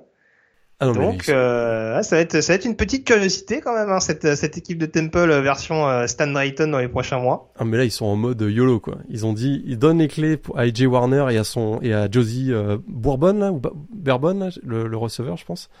Ouais. ouais. Tu veux dire qu'ils leur ont donné les clés du temple? Ils leur ont donné les clés du temple, absolument. Écoute, ils finissent avec 3-9, mais au moins ils, ils, finissent cette saison la tête haute. Et ils ont peut-être trouvé leur quarterback d'avenir, effectivement, avec AJ Warner, donc le fils de, de Kurt Warner. On passe à la Sunbelt. Euh, bon, là c'est pareil, j'ai vendu un beau scénario au Coastal Carolina pour être un prétendant à un bowl major en fin de saison. Bon, ils ont dit, ils ont dit, Bon, on n'a pas joué à Virginia malheureusement pour les raisons dramatiques qu'on sait. Euh, donc de toute façon, on n'a pas été classé, on n'est pas considéré. Donc euh, voilà, ça sert à rien de se battre jusqu'au bout. Euh, ils ont pris une véritable dérouillée sur le terrain de James Madison, victoire 47 à 7 hein, pour ponctuer la belle saison euh, des Dukes. Il y aura quand même une finale de conf hein, pour les pour les Chanticleers en l'occurrence. Ouais, mais aussi parce que James Madison en est privé hein, en, en, raison du fait de leur, leur statut de, voilà, d'équipe en transition entre la FCS et, euh, et la FBS. D'ailleurs, statut qui d'ailleurs je trouve est pas vraiment justifié, parce qu'on rappelle que ce statut normalement avait été mis en place parce que dans une année de transition, généralement les équipes qui montent de la FCS à la FBS n'ont pas un calendrier complet avec des équipes FBS. Hein. C'est-à-dire qu'ils ont généralement soit parce qu'il y a des contrats de rivalité avec la FCS, ils ont hmm. trois, quatre matchs, voilà, ils ont encore des, voilà, encore des, des trucs à honorer. Mais c'est pas le cas pour James Madison. Ils ont un match, ils ont eu un match face à Norfolk State, donc une équipe de FCS, et le reste c'est un calendrier de Sunbelt. Ils ont même joué face à Louisville. Donc je voilà, je trouve que euh, ce, statut de, de, d'équipe en transition n'est pas justifié du tout du côté de James Madison et c'est dommage parce qu'ils ont réussi coûte quelques exploits, une victoire à Appalachian State. Ils ont démoli Coastal Carolina ce week-end avec un Todd Santeyo qui vraiment euh, étincelant. On a également vu Percy euh, au baiser qui, si vous vous souvenez, ceux qui nous avaient suivis pendant la saison FCS de printemps, bah, il refait exactement ce qu'on avait vu euh, il, y a, il, y a, deux ans, cette année en FBS. Et c'est une équipe qui est très solide dans un stade aussi qui est voilà pas un stade champêtre, hein, un bon gros stade de 35 000 euh, places du côté de, de James Madison. C'est on sent que voilà, il, il, est en train de se passer quelque chose à mon avis avec cette, euh, cette équipe de James Madison qui pourrait devenir, euh, je n'en serais pas surpris, une puissance au niveau du groupe of five euh, très très très rapidement. Hmm. Donc en tout cas, euh, Carolina qui jouera la finale de conférence. On rappelle quand même hein, les Chanticleers qui jouent donc cette fin de saison sans euh, Grayson McCall, hein, blessé depuis depuis maintenant une bonne quinzaine de jours minimum. En finale, ils retrouveront Troy, vainqueur sur le terrain d'Arkansas State, victoire 48 à, à 19. Troy qui se qualifie. Donc grand dame de South Alabama, vainqueur face à Old Dominion 27 à 20. Euh, les deux équipes qui auront toutes deux, les deux formations de l'Alabama qui auront terminé avec une fiche de 10-2 en global et de 7-1 euh, en bilan intra-conférence, mais du coup la victoire de Troy euh, chez les chez les Jaguars, pardon, euh, d'une courte tête, hein, je crois qu'il y avait 10-6 dans ces eaux-là, euh, permet donc à Troy et à Kevin Summerall euh, d'emmener pour sa première année en tant que head coach donc les Trojans en finale de conférence face à Coastal Carolina et c'est pas dit que Troy soit pas favori de ce match justement par rapport notamment à l'absence de Grayson McCall et à cette petite claque euh, reçue par par Coastal Carolina. Ouais, je, je crois qu'effectivement Troy va rentrer dans cette euh, dans cette rencontre avec avec le statut de favori essentiellement en raison de l'absence de, de, Grayson McCoy. On voit un Kimani Vidal 4 touchdowns hein, dans, cette victoire de de Troy du côté d'Arkansas State qui pourrait poser beaucoup de problèmes à la défense de Coastal Carolina, comme euh, Percy euh, Oge en a, posé ce, week-end du côté de James Madison. Les deux finalistes de la conférence Mountain West se sont imposés ce week-end, à savoir Boise State face à Utah State, victoire 42 à 23, et succès de Fresno State face à Wyoming, euh, victoire 30 à 0. On rappelle que dans la CUSA, c'est donc UTSA, euh, qui était champion, qui s'est imposé. Non, on a dit une bêtise, je crois, la semaine, la semaine ah dernière. Oui, oui, on a dit une petite bêtise euh, la semaine dernière. Il y aura, il y aura bien une finale de conf euh, entre UTSA et North Texas. qui aura lieu samedi. Ah bah écoute, j'ai jamais la même chose. On a dit une petite, on a dit une petite erreur. On mais à pas alors. On a fait une petite erreur, effectivement. UTSA qui sera favori, je, je pense, de ce match face à North Texas, avec encore un Frank Harris qui est assez, assez incroyable. En tout cas, on sent que la CUSA est bien considérée, hein, parce que UTSA, pour le coup, je l'avais dit, font pas quand même une mauvaise saison. Et, bah, ils perdent en prolongue, je crois, face à Houston en première semaine et ils perdent à Texas. Le reste, bon, c'est un calendrier de CUSA, on est d'accord, hein, mais bon, c'est pas. Bon, bref. Suis... Louisville était classé euh, cette semaine. J'ai un peu gratté la tête, hein, pourtant j'étais quand même euh, dans le wagon de Scott Satterfield. C'est le, Greg Bias. Mais ouais, non, je, ouais, bon. En tout cas, UTSA North Texas, donc à surveiller. Euh, mais les deux formations qui se sont imposées respectivement contre UTEP et contre Rice. Et puis dans la MAC, on connaissait déjà les finalistes. Toledo qui s'est incliné euh, du côté de Western Michigan avant de jouer sa finale et Ohio qui s'est assez nettement imposé face à Bowling Green 38 à 14, ce qui n'empêchera pas les Falcons d'être qualifiés pour un bowl en fin de saison. Ton top 3 Morgan avant qu'on passe au résultat FCS peut-être? Ouais, très rapidement, mon top 3 euh, Wazoo Washington, on l'a dit tout à l'heure, vraiment surtout voilà, euh, moi j'ai j'ai fait partie des chanceux qui ont pu voir le match euh, dans des conditions, euh, voilà, c'était pas, pas, c'était pas en fin de nuit. Euh, si vous l'avez raté, vraiment, ce serait compréhensible quand on est en Europe. je foncez, allez le voir, super match. Cameron Ward contre Michael Penix, gros duel de quarterback. Vraiment un match très plaisant. Washington State contre Washington, l'Apple Cup, c'est toujours le fun. Euh, Texas Tech contre Oklahoma, on en a pas beaucoup parlé, mais écoutez, j'ai fait vraiment un trois choix où ça jouait très offensif. Hein. Euh, Texas Tech contre Oklahoma, on en a pas beaucoup parlé euh, dans cette voilà dans cette dans ce débrief de la de la 13e semaine, mais écoute un très très gros match offensivement, un mano à mano offensif, ça s'est joué tout à la fin. Donc je, ne dis rien si vous ne connaissez pas le scénario. Super scénario, euh, allez voir ça. Et Florida State contre Florida. J'ai euh, j'ai bien aimé ce match-là également. Grosse ambiance, euh, deux équipes qui, qui ont eu des saisons difficiles, même si on l'a dit tout à l'heure, Florida State a mieux fini. Mais ça, y avait une, il y avait une très très belle ambiance, je trouve. Et puis si vous n'avez pas vu, bien sûr, USC Notre-Dame, si vous voulez, si vous n'êtes pas allergique à Caleb Williams, allez voir ça, c'est quand même une très grosse. Mais qui peut être allergique à Caleb Williams? Très grosse prestation. On passe encore aux résultats FCS avec le début des playoffs, euh, Morgan. Donc huit rencontres qui se disputaient ce week-end. On va forcément commencer notamment par la large victoire de Foreman, hein, euh, ah le programme du kicker français Axel Lebro. Euh, victoire nette et sans bavure face à Elon, succès 31 à 6. Pas de détails, 31-6, septième victoire d'affilée pour les pour les Paladins. écoute, rien à dire. ils ont limité en défense, ils ont été très très solides également. nos amis des Paladins et notamment euh, saqué quatre fois Matthew McKay, un ancien euh, quarterback donc euh, FBS, et deux fumbles recouverts. Vraiment très très gros match. 250 yards de sol, très complet. Les Paladins vont donc aller du côté de San Antonio pour affronter Incarnate World lors du deuxième tour. Ah, moi j'ai annoncé l'upset. Hein. T'es témoin, hein, t'étais là. J'étais moi, j'étais moi.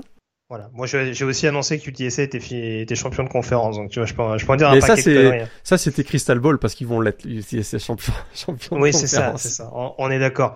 Euh, sinon, au niveau des autres conférences, euh, alors le, parmi les matchs peut-être les plus excitants, on avait un Southeastern Louisiana contre euh, contre Idaho, notamment. Oui. Qui a été assez spectaculaire. T'en as retenu un autre, je pense. Ah bah il y a quand même la remontée de Montana. Euh, ils nous ont fait peur nos amis de des Montana hein, qui euh, se sont imposés 34-24 face à Southeast Missouri, mais ils étaient menés 24 à 3 dans le troisième quart-temps. Euh, ils ont marqué bah, écoute, les 31 derniers points, notamment deux touchdowns sur équipe spéciale. voilà, notamment sur un kick-off return. Mais euh, ça a été difficile pour cette équipe de Montana qui était quand même favori au coup d'envoi de ce match. Et, euh, et ils vont. Qui a fini péniblement la, la, saison régulière. Qui a fini, voilà, ils ont fini péniblement la saison euh, régulière, notamment avec une correction euh, encaissée contre le voisin et rival Montana State. Mais donc euh, ils s'en sortent avec une belle victoire. En tout cas, à l'issue d'une remontée, et ils vont affronter North Dakota State au Fargo Dome. good luck, mais écoute, hmm. ils vont quand même aller faire le voyage, voilà, du côté du Middle West américain ils n'auront pas les, meilleurs arguments en leur faveur, c'est sûr. Hein. Ils seront pas favoris très clairement sur le terrain de North Dakota State. Euh, donc dans les autres résultats, je le disais, donc Sophist euh, Louisiana qui s'impose face à Idaho. Bah tiens, je vais faire la partie est du tableau, ça va être plus simple. Vu qu'on a parlé de Montana, donc tu le disais qui va du coup rendre visite à North Dakota State. Southeastern Louisiana, après sa victoire 45 à 42, se rendra sur le terrain de Samford. Furman, donc tu le disais, après sa victoire face à Elon, se déplacera sur le terrain d'Incarnate World. Et on a également la démonstration de Richmond face à Davidson, victoire 41 à 0 des Spiders qui se déplaceront sur le terrain de ton équipe préférée, hein, les fameux maudits de Sacramento State. Hein. Tu nous annonçais un fail, on le rappelle, en amont de ces playoffs. Euh, tapez pas sur le messager, je ne fais que vous dire qu'ils ont une réputation de loser. C'est vrai. Ça, ce sera répété et déformé à Sherwood. Donc dans la deuxième partie de tableau, la partie ouest, euh, Weber State contre North Dakota, c'était une rencontre assez intéressante à suivre également hein, entre deux équipes avec de, bons arguments. En rencontre euh, entre la Big Sky et la Missouri Valley, donc ce qui est toujours assez intrigant à suivre. La victoire 38 à 31 de Weber State qui se rendra du côté de Montana State. Hein, ça va être un, un beau choc à voir. Euh, Gardner Webb qui s'impose sur le terrain d'Eastern Kentucky, victoire 52 à 41, ce qui n'est pas une énorme sensation puisqu'on le disait, le niveau de la Easton était peut-être à relativiser un petit peu avec le la mise en retrait, on dira la transition forcée de de Jacksonville State. Mhm. Euh, Delaware qui a déroulé contre San Francisco 56 à 17 pour se déplacer sur le terrain de South Dakota State. Euh, New Hampshire qui bat Fordham 52 à 42. Aux surprise, un match de Fordham qui termine avec plus de 80 points au tableau d'affichage. New Hampshire qui euh, se rendra sur le terrain d'Holy Cross. Là aussi, ça devrait, marquer un petit peu. Et je l'ai pas dit pour la précision, mais à coup pas, Garner Webb, donc, euh, qui avec sa victoire à Eastern Kentucky, se rendra sur le terrain de William and Mary. Rien à rajouter, sauf que quand même, Tim Demora, le quarterback euh, donc de Fordham, est, est, maintenant parmi les 5 quarterbacks, parmi le top 5 des quarterbacks qui ont réussi le plus de yards à la passe en carrière. J'ai pas le nombre exact, mais c'est plus de 14 000. C'est juste hallucinant. Euh, donc vraiment félicitations à lui malgré la défaite donc, de Fordham face à New Hampshire. Si tu me permets Morgan, juste avant qu'on enchaîne sur euh, la chronique sur le coaching carousel, je l'ai pas fait la semaine dernière, donner très rapidement le calendrier pour euh, le prochain tour des playoffs donc en FCS. samedi à 18h donc le Holy Cross contre New Hampshire, à 20h donc ce sera le Incarnate World Foreman. Euh, si vous voulez voir les coéquipiers d'Axel Levro euh, en action, donc ce sera à 20h en française, donc ce sera assez abordable. À 20h également, donc le William and Mary contre Gardner Webb. On aura à 21h South Dakota State contre Delaware, euh, Montana State contre Weber State et Samford contre Southeastern Louisiana. À 21h30, North Dakota State recevra Montana, donc vous voyez que ça reste des horaires assez abordables. À 23h, on aura eu le, on aura le dernier match donc, Sacramento State et Richmond. Et pour la petite parenthèse, à 22h en français samedi, on aura la finale, la fameuse finale de la SWAC, euh, avec notamment Jackson State à l'honneur, le programme coaché par Dion Sanders, qui affrontera Southern. Voilà, ça c'est pour la parenthèse. On va sûrement en parler dans quelques secondes de Dion Sanders, justement, parce qu'on va aborder une grosse page consacrée au coaching carousel. C'est parti.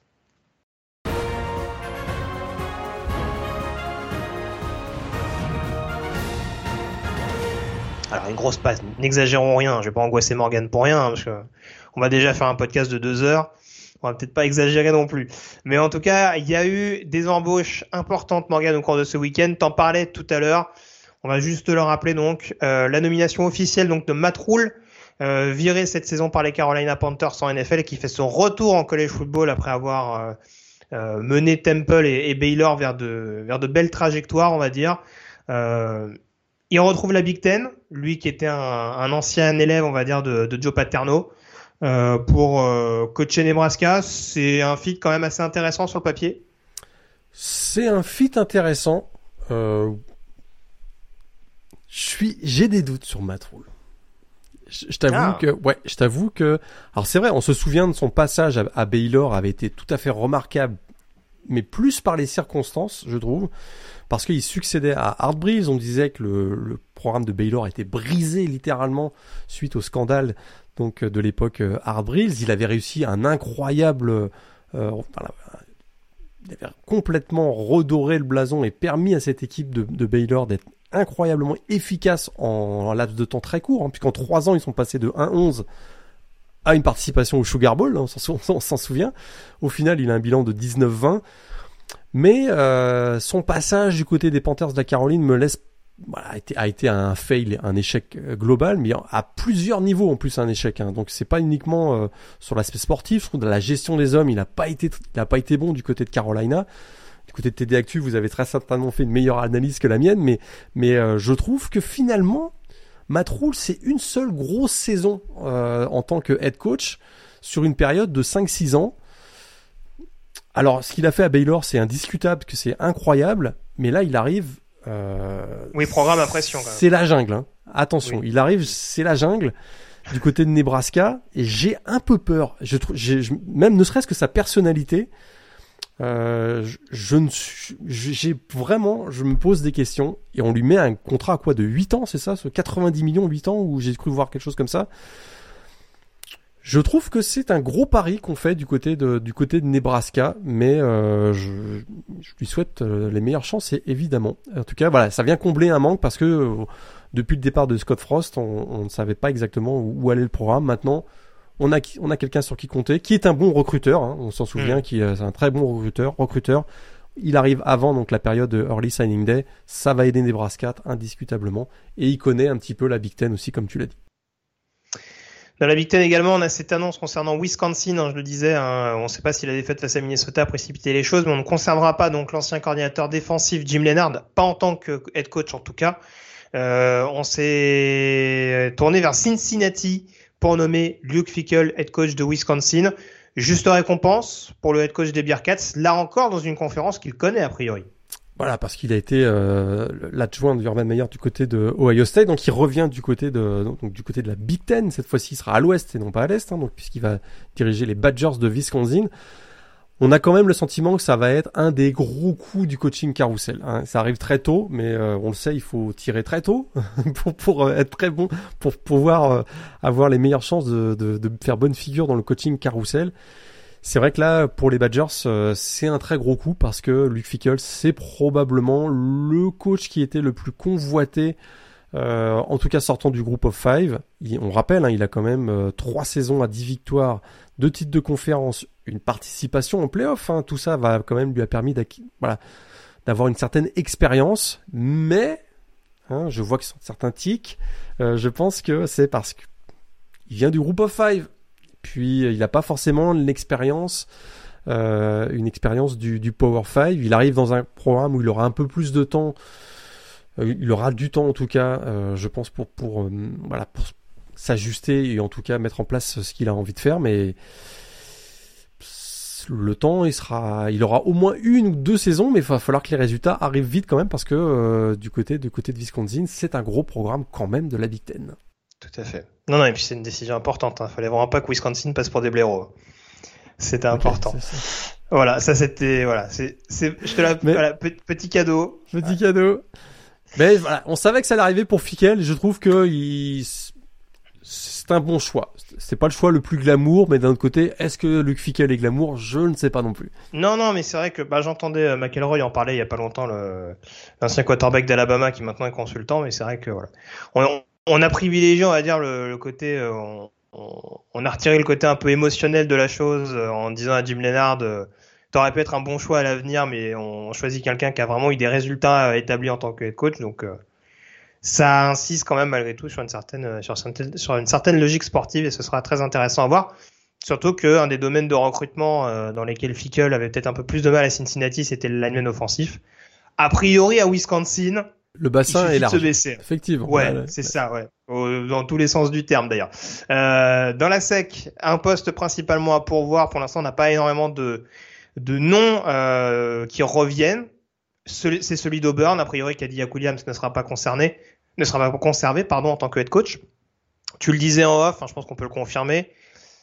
Aujourd'hui, on cherche avant tout à avoir, euh, on va dire, le feu vert de la, de la ICC pour un retour de Hugh Freeze à Auburn parce que effectivement, euh, donc Len Kiffin, c'est non. Len Kiffin euh, va prolonger du côté de, de Ole Miss. Ouais. On rappelle que Hugh avait prolongé aussi à Liberty. Hein. Exactement. Euh, Mais on se souvient aussi que le, les, les, les causes de buyout, donc les clauses, les clauses d'indemnité de départ étaient, euh, étaient quand même assez basses, donc permettaient quand même d'entrevoir un potentiel départ. D'accord. Il n'avait pas des, voilà, il avait pas des menottes en gros là. Et, euh, et du côté de, du côté de Auburn, bah c'est sûr que Hugh Freeze, hein, pour ceux qui suivent le college football depuis euh, plus de 4-5 ans, on va dire, ben il arrive avec des casseroles dans la SEC. euh, écoutez, on va, je sais pas si on peut faire le résumé, mais on va dire qu'il y a eu des. Euh... En gros, il s'est fait gauler, il s'est fait gauler pour des euh, relations extra-conjugales euh, avec un téléphone payé par, et puis un téléphone et puis d'autres émoluments, on va dire, payés par la fac à l'époque de Ole Miss. Et ça, ça a laissé des traces hein, dans la SEC. Vous connaissez la sud des États-Unis, très puritain, avec des valeurs très conservatrices, etc., etc. Parce que euh, bah, c'était avec des euh, des escort girls. Hein. Euh, il avait en gros un bottin d'escort girl dans son téléphone.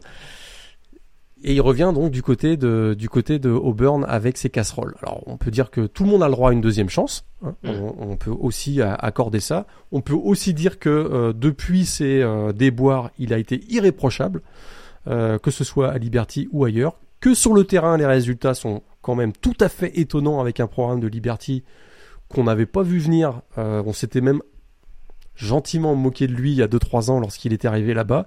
Écoute, Bon, euh, faut dire qu'il coachait de son lit d'hôpital, donc c'est vrai que c'était- assez atypique quand même. Pas que ce- pas que ce- Oui, pas c'est- que sa situation médicale soit drôle, mais C'est- c'est vrai que c'est quand même un personnage assez haut en couleur aussi des fois. Donc Oui, si vous vous souvenez pas de ça, c'était un match face à Syracuse, si je me trompe, si je me trompe pas, qu'il avait coaché de son lit d'hôpital, effectivement, euh, qui avait été installé en tribune de presse, euh, des images totalement 100% collège football, hein, ça c'est. on- Est-ce qu'on peut dire que Hugh Freeze c'est un mix entre Bobby Petrino et Butch Davis? Parce que Bah, tu nous, fais, tu nous fais le chapitre sur les mœurs, c'est très bien, mais on rappelle qu'il y a quand même eu des petites histoires de pot de vin quand même quand il arrivait du côté d'Oxford. Tout à fait. Alors il y a eu effectivement en même temps. Donc là, j'ai insisté sur l'aspect, on va dire euh, sociétal Moral. ou moral, Ouais, voilà, moral plus ouais. que sociétal, moral. Effectivement, euh, on va dire qu'il recrutait très bien à l'époque, hein, du côté. Miss. Euh, ça recrutait très très bien, beaucoup de 4, euh, même des 5 étoiles si je me souviens bien. On se souvient du cas ND Kemich euh, qui avait été euh, emblématique. La Hamilton Seal, les toute et cette, voilà, toute et- cette génération. AJ Brown, DK Metcalf, tout ça, c'était, euh, c'était sous la coupe de Hugh Freeze. ouais. Voilà, donc on avait été, on va, on avait été généreux. On oubliait quelques billets euh, sur la table, on va dire. Ça arrive, hein. écoute. Arrive, on a oublié. Ah, j'ai oublié mon. ouais, ouais. C'est des rebelles, en même J'ai oublié une petite. C'est de- Oui. Donc voilà, il y a quand même ce qu'on ce qu'on veut dire, c'est que je crois que là, sur, sur le au niveau de la SEC, on veut éviter à tout prix un scandale de cette nature et qu'à mon avis, d'ailleurs du côté d'Auburn aussi, hein, on va dire on va dire quand même les choses assez clairement, et qu'on Mm. veut d'avoir euh, un certain nombre de garanties que il n'y a pas de casseroles qui vont sortir dans les dans les prochaines semaines. A priori, ça paraît être le, plus- le, le- le candidat numéro un, mais peut-être qu'on travaille, euh, peut-être que c'est un écran de fumée et que derrière on va nous sortir un choix complètement euh, inattendu du côté de Auburn. Ce n'est pas non plus, ce serait pas la première fois qu'on voit ça. On va pas non plus euh, Non, on se voilait la face, oui, on va c'est pas se voiler la face. On n'est pas naïf. Des- On a quand même un petit peu d'expérience là-dedans, mais c'est vrai qu'a priori ça paraît être un bon candidat qui connaît la SEC, qui a un bon réseau euh, au niveau des lycées et dans le dans le recrutement. Donc c'est pas non plus quelqu'un qu'il faut négliger à ce niveau-là. Mais voilà, il y a ces, y y a ces, il y a ces petites casseroles qui font faire. Écoute, son re- le retour de Hugh Freeze à Ole Miss en saison régulière, ça va être quelque chose. Si ça arrive, ça va être assez spectaculaire. Je pense que ça peut être sympathique, ouais. Dans la CC, juste une petite info concernant Georgia Tech. Euh, a priori, Brian ne devrait pas être conservé. Hein. Pardon, ne devrait pas être conservé, lui qui était le coach intérimaire en cette fin de saison. Il y a eu des rumeurs autour de Bill O'Brien. Finalement, ça ne devrait pas se faire. Et le gros, gros candidat, manifestement, ce serait Willie Fritz, euh, le head coach de, de Tulane. Ouais. Donc, a priori, on va quand même beaucoup piocher chez les head coach euh, un peu performants dans la conférence AAC. Euh, dans la Big 12, il me semble qu'il n'y aura pas de modification particulière. Neil Brown, toujours pas de nouvelles hein, pour l'instant. Il me semble pas qu'il a été débarqué euh, officiellement. Donc on... Non. Mais tu te souviens, ça coûte cher. Et Oui, oui, non, mais bien ça- sûr. Mais et- c'est vrai que le, le changement de directeur athlétique euh, pouvait nous laisser sous-entendre que ça allait Ouais. intervenir. Pour l'instant, en passé- tout cas, on compte un peu les billets quand même. Ah, il est passé par la trésorerie, puis euh, non, le, le, Ouais, responsa- ouais. le responsable de la trésorerie lui a dit, ouais, pense-y à deux fois quand même, parce Ouais, que Ça me semblait une bonne idée sur le papier, mais là, euh, ouais, non. Ouais, Bizarrement. là, là, tu sais, il y a une petite récession qui arrive, là, c'est peut-être pas le bon moment, là. c'est- C'est ça. Euh, dans la Pac-12, alors on a des situations assez intéressantes. Le coordinateur offensif d'Oregon, dont on parlait tout à l'heure, Kenny Dillingham, est devenu le nouvel head coach d'Arizona State. Je, je vois que ça t'enchante. Alors, pour le coup, c'est vrai que malheureusement, euh, tout n'a pas été parfait sur ce week-end. Maintenant, on peut pas nier le fait que, notamment, sa collaboration avec Bonix cette saison ait permis à l'attaque d'Oregon d'exploser. Est-ce que Bonix vient à Arizona State? Ah, je sais pas, mais bon, je pense qu'il préférait aller à Arizona State plutôt qu'en NFL. Mais euh... t'es encore sceptique. Je suis sceptique. Je suis sceptique. Euh, un énorme potentiel. Très, très clairement, c'est, ça a l'air d'être un stratège. ça euh, Il est là pour le coup, on parlait d'audace en début de l'émission. Je crois qu'il est assez audacieux. Euh, il comprend bien le jeu. Il a un bon feeling sur le jeu. On voit qu'il est capable de faire de beaux ajustements hein, autour de Bonix notamment. Euh, on voit qu'il a, il a développé chez Bonix certaines choses qu'on ne voyait pas forcément de lui euh, quand il était avec Gus Malzahn. Tu me diras, on, comprend que ça c'est un, c'est un virage à 180 degrés là. Ouais. Mais euh, mais c'est 32 ans et, et, et c'est très jeune, très très jeune. Ah bah j'ai par vu rapport au dinosaure Herm Edwards, oui c'est sûr que ça leur va faire bizarre. Ouais. Puis j'ai vu sa conférence de presse de présentation euh, hier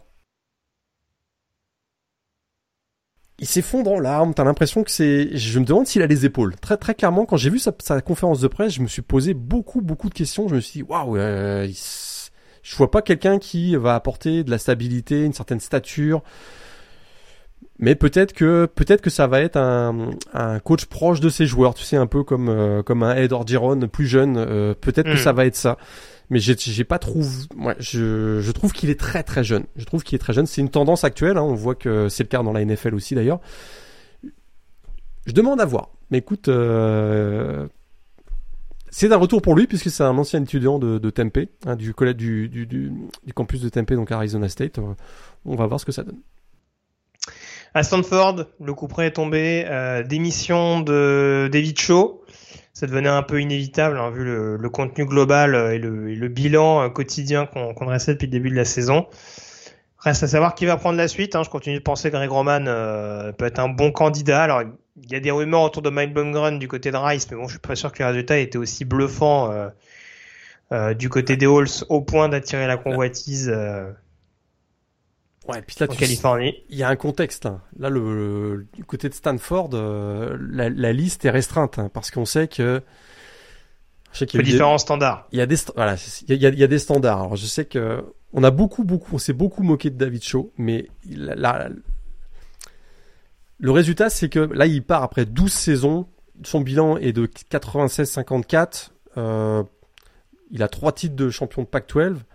Euh, il a gagné le Rose Bowl également. C'est vrai que les deux dernières saisons, c'est catastrophique. 6-16. Euh, Mais écoute, dans le, dans le programme, tout le monde l'aime. Hein. Euh, c'est quelqu'un de patient, c'est quelqu'un qui est à l'écoute, c'est quelqu'un qui a, est très intelligent, très smart, euh, très proche des joueurs, très proche de, de tout le monde finalement. Peut-être même un peu trop gentil, mais d'un autre côté, quelqu'un qui est, voilà, qui, qui voilà, il, il, est très smart. Donc il est aligné sur ce que veut donner comme image Stanford, en tout cas.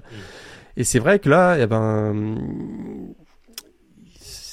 dans la liste des coachs, il faut que ça aille au moins autant euh, que les standards soient respectés. Alors, je sais qu'il y a eu des blagues avec euh, Rice euh, qui, pourrait être coach de Stanford. On a vu ça passer. Vous avez peut-être vu ça passer. Ça n'arrivera pas évidemment. Et donc, il y a Greg Roman, donc qui est un ancien de, la maison, euh, si je me trompe pas. Ouais. Et puis, on voit, j'ai vu passer Chris Petersen. Oui, j'ai vu aussi. Ouais. pourrait faire son retour euh, du côté de la côte euh, ouest, hein, lui qui est, qui est, passé par Washington, qui est depuis quelques années euh, euh à la télévision hein, comme analyste. Je, je dirais pas non.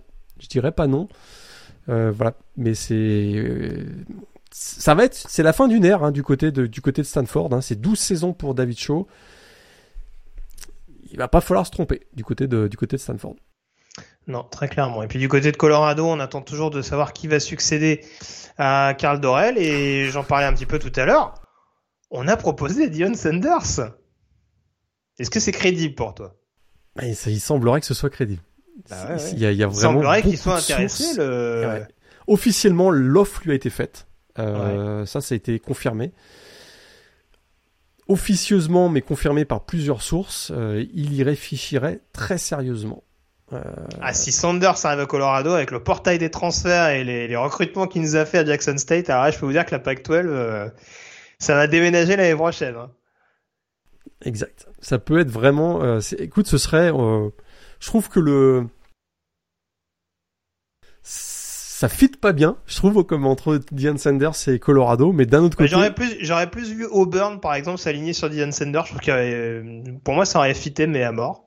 Ouais. Et mais euh, si je me trompe pas, notre ami Dion Sanders, il a quand même encore quelques petits trucs à régler au niveau FBS parce que euh, il me semble qu'il avait des sanctions qui étaient euh, qui, qui, lui avaient été euh, ouais,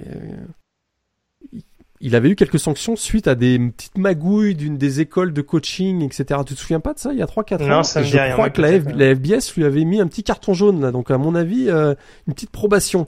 Je crois que euh, y a des, des petites choses à régler de. Bah justement, il, il sera en candidat parfait pour Auburn.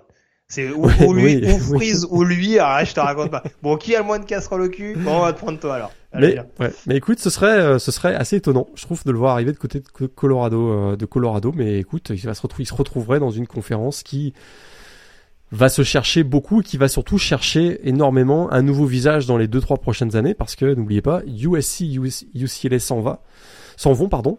Donc euh, c'est vrai que si la, la Pac-12 pouvait attirer un Deion Sanders qui serait euh, la le prochain, euh, la prochaine face of the conférence, ça pourrait être assez intéressant du côté de la, de la Pac-12. À mon avis, la Pac-12, on serait pas mécontent de voir un genre un, Sanders arriver vu la situation actuelle et le fait qu'ils sont, n'oubliez pas, en renégociation de droit TV. Je ne sais pas, je ne dis, je dis ça, je dis rien. Peut-être Oui. que derrière, ça pousse très très fort pour qu'il arrive, pour que ça fasse gonfler un peu les Tout à fait. dans Ils les sont- ils sont- négociations. hein. Ils sont toujours un peu en, en balotage, certes favorable ces derniers mois, mais en balotage notamment avec la Big 12, Exactement. dans tout ce qui est un peu la, la dernière conférence, on dira, du, du Power 5, en vue du réalignement en cours. Euh, concernant les conséquences du Black Monday, j'en parlais tout à l'heure dans la AC, euh, Philippe Montgomery qui prend la porte à Tulsa, c'est pas une surprise en soi, parce que euh, il y a des résultats qui étaient bien trop trop moyens, mine de rien, euh, malgré sa finale de conférence obtenue lors de l'année Covid.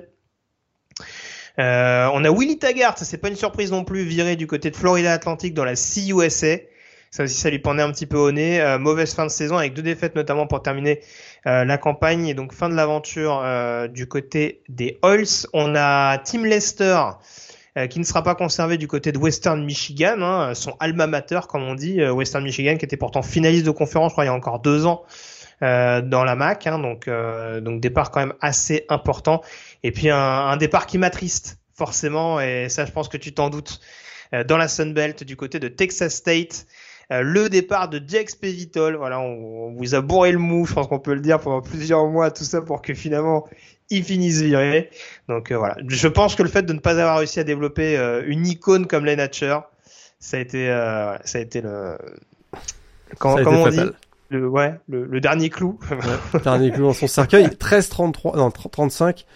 Je pense qu'il est sur notre hot seat depuis 3 ans dans les previews, donc ça. euh, ça, ça, ça va bien finir par arriver. J'ai tout fait pour le retirer, mais bon, au bout d'un moment, euh, il s'accroche un peu trop. Donc euh, voilà, on, on, on attendra de voir encore des prochaines semaines au niveau de ces postes-là, et puis d'autres postes. en effet, je parlais de Cincinnati tout à l'heure, de facto, avec le départ notamment de, de Luke Fickle. On enchaîne avec la chronique draft? Yes, c'est parti.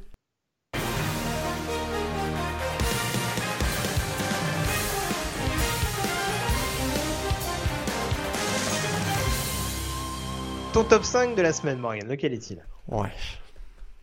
Oula, Alors, oh là là là là, oh là, il y a des décisions qui ont dû être prises. il y a des décisions qui ont dû être prises. Euh, malgré sa défaite face à Michigan, je reste convaincu que CJ Oh Stroud sera. Oh non Je le laisse numéro 1. Je, je crois que. Il n'a pas été mauvais sur ce match-là. Il n'a pas été mauvais. C'est pas. Parce qu'il a été excellent pour autant? Non. Mais bon, allez. On a passé suffisamment de temps, je vais pas te, je vais pas te faire Numéro un, tout ton classement. CJ Stroud. Numéro 2, Will Anderson, qui a été très bon, lui, par contre, contre Auburn. Euh, deux sacs notamment, cinq plaquages. Il a été, il a eu- même, il a eu des poursuites de quarterback aussi, euh, une ou deux, si, si je me souviens bien. Vraiment, vraiment, voilà, un joueur qui, pour le coup, là, euh, monte en flèche en ce moment. après un début de saison un peu difficile, il est vraiment là en train de monter. Mais voilà, numéro 3, je peux pas faire autrement. Bryce Young. Ah, c'est pour ça Attends, Mais ouais, c'est je pour voyais ça. en train de faire la moue. mais Je reste je convaincu. Je reste convaincu que athlétiquement, ses pépins physiques, ça me fait penser que c'est un, un quarterback qui va souffrir dans la NFL et que je suis convaincu que certains scouts NFL vont avoir, vont y penser à deux fois. Mais il faut être objectif. Il est, il, est tellement clutch. C'est, incroyable. Quoi. C'est, il est vraiment, vraiment clutch. Et euh, je le mets 3, j'aurais même pu le mettre 2, je pense. En tout cas, numéro 4, Bijan Robinson, très triste. Probablement, il a joué son dernier match avec les, les Longhorns euh, de la même façon. Je pense pas qu'il jouera le ball game. Euh, donc, le laisse numéro 4. Et puis Jalen Carter, donc numéro 5. C'est-à-dire que je sors Miles Murphy que je gardais, voilà, il, il doit être 6-7 dans mon big board, mais je, je le sors et Jalen Carter, donc le defensive lineman de Georgia, est numéro 5. Ouais, bah je t'avoue que Miles Murphy me semble pas dans mon top 5 non plus. Attends, j'essaie de retrouver ça tout de suite. Bah, numéro 1, donc j'ai Bryce Young. Numéro 2, euh, j'ai Will Anderson. Numéro 3, j'ai Jalen Carter. Je mets en numéro 4 Bijan Robinson. Et je mets CJ Stroud en numéro 5.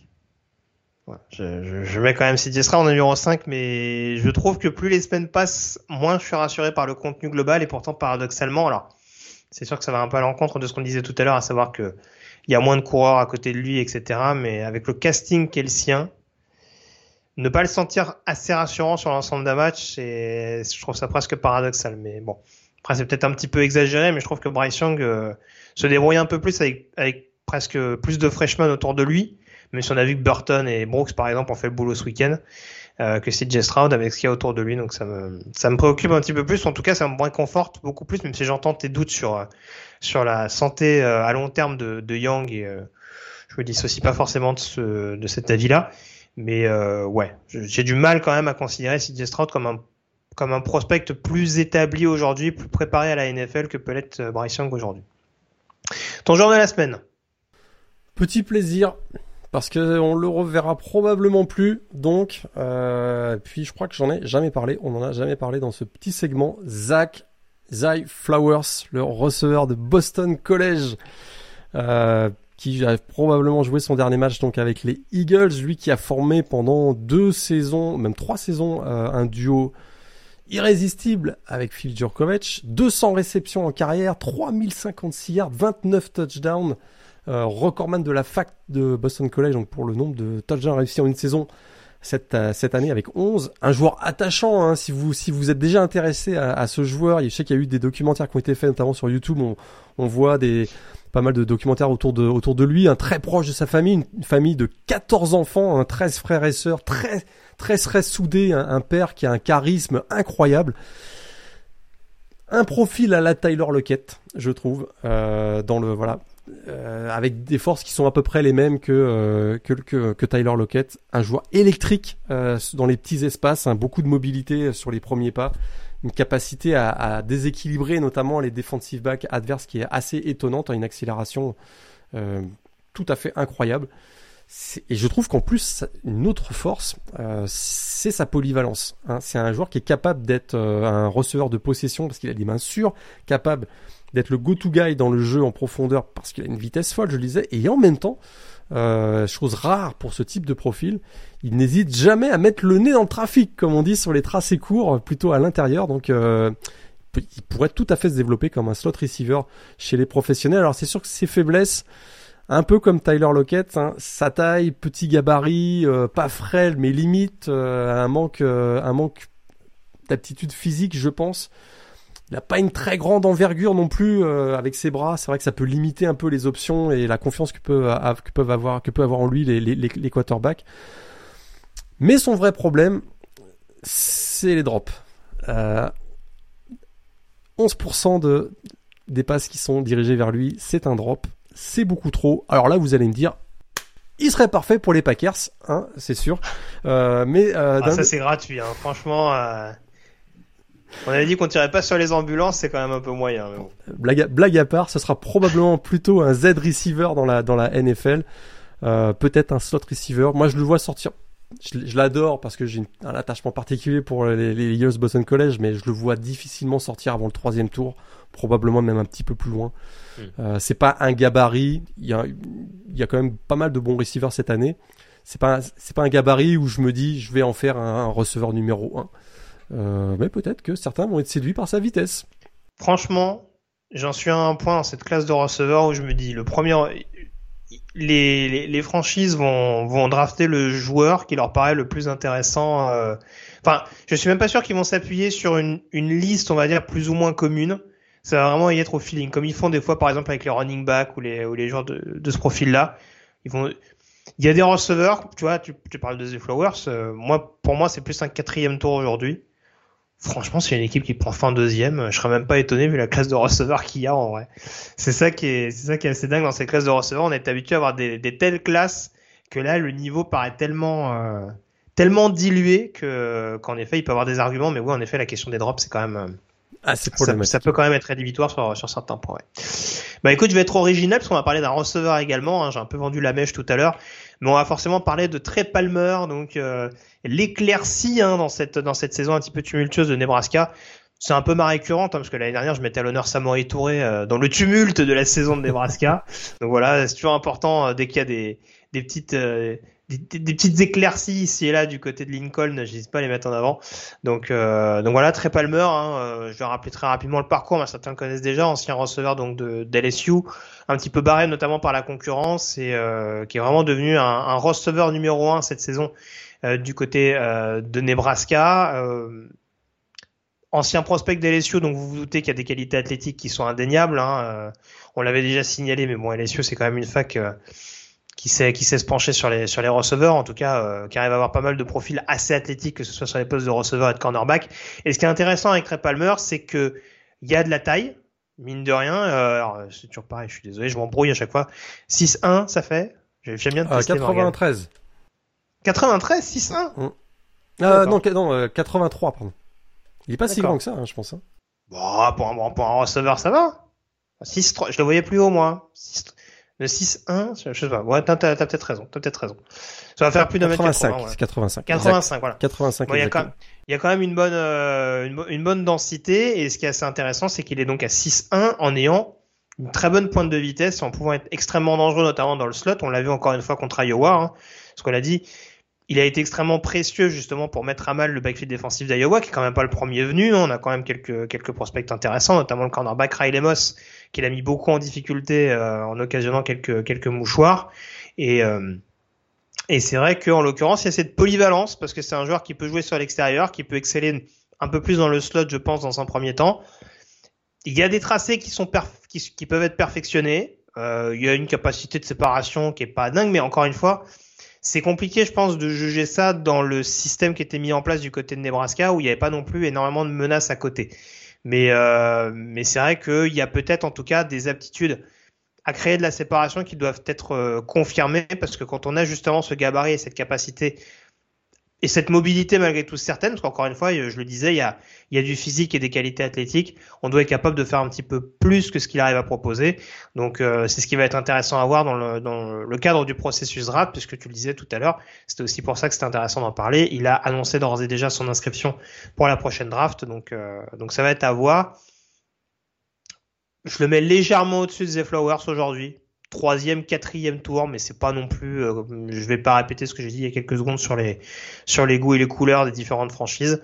Euh, mais oui, pour moi, euh, pour moi, je le vois plus dans ces dans ces eaux-là à l'heure actuelle, de par justement cette euh, cette polyvalence qu'il peut apporter et, et cette vitesse certaine. Une classe homogène, effectivement, chez les, sur les receveurs, mais avec un niveau qui est un petit peu plus bas que celui qu'on a vu euh, ces 3-4 dernières années, effectivement. Tout à fait. Alors, on peut pas avoir que les belles classes. Hein. On en aura d'autres dans les prochaines dans les prochaines années, j'en suis sûr, hein, vu ce qu'on voit. Ça, ça devrait revenir assez rapidement. On a fait le tour donc sur cette chronique draft. On peut à présent s'intéresser à la chronique sur les finales de conférence.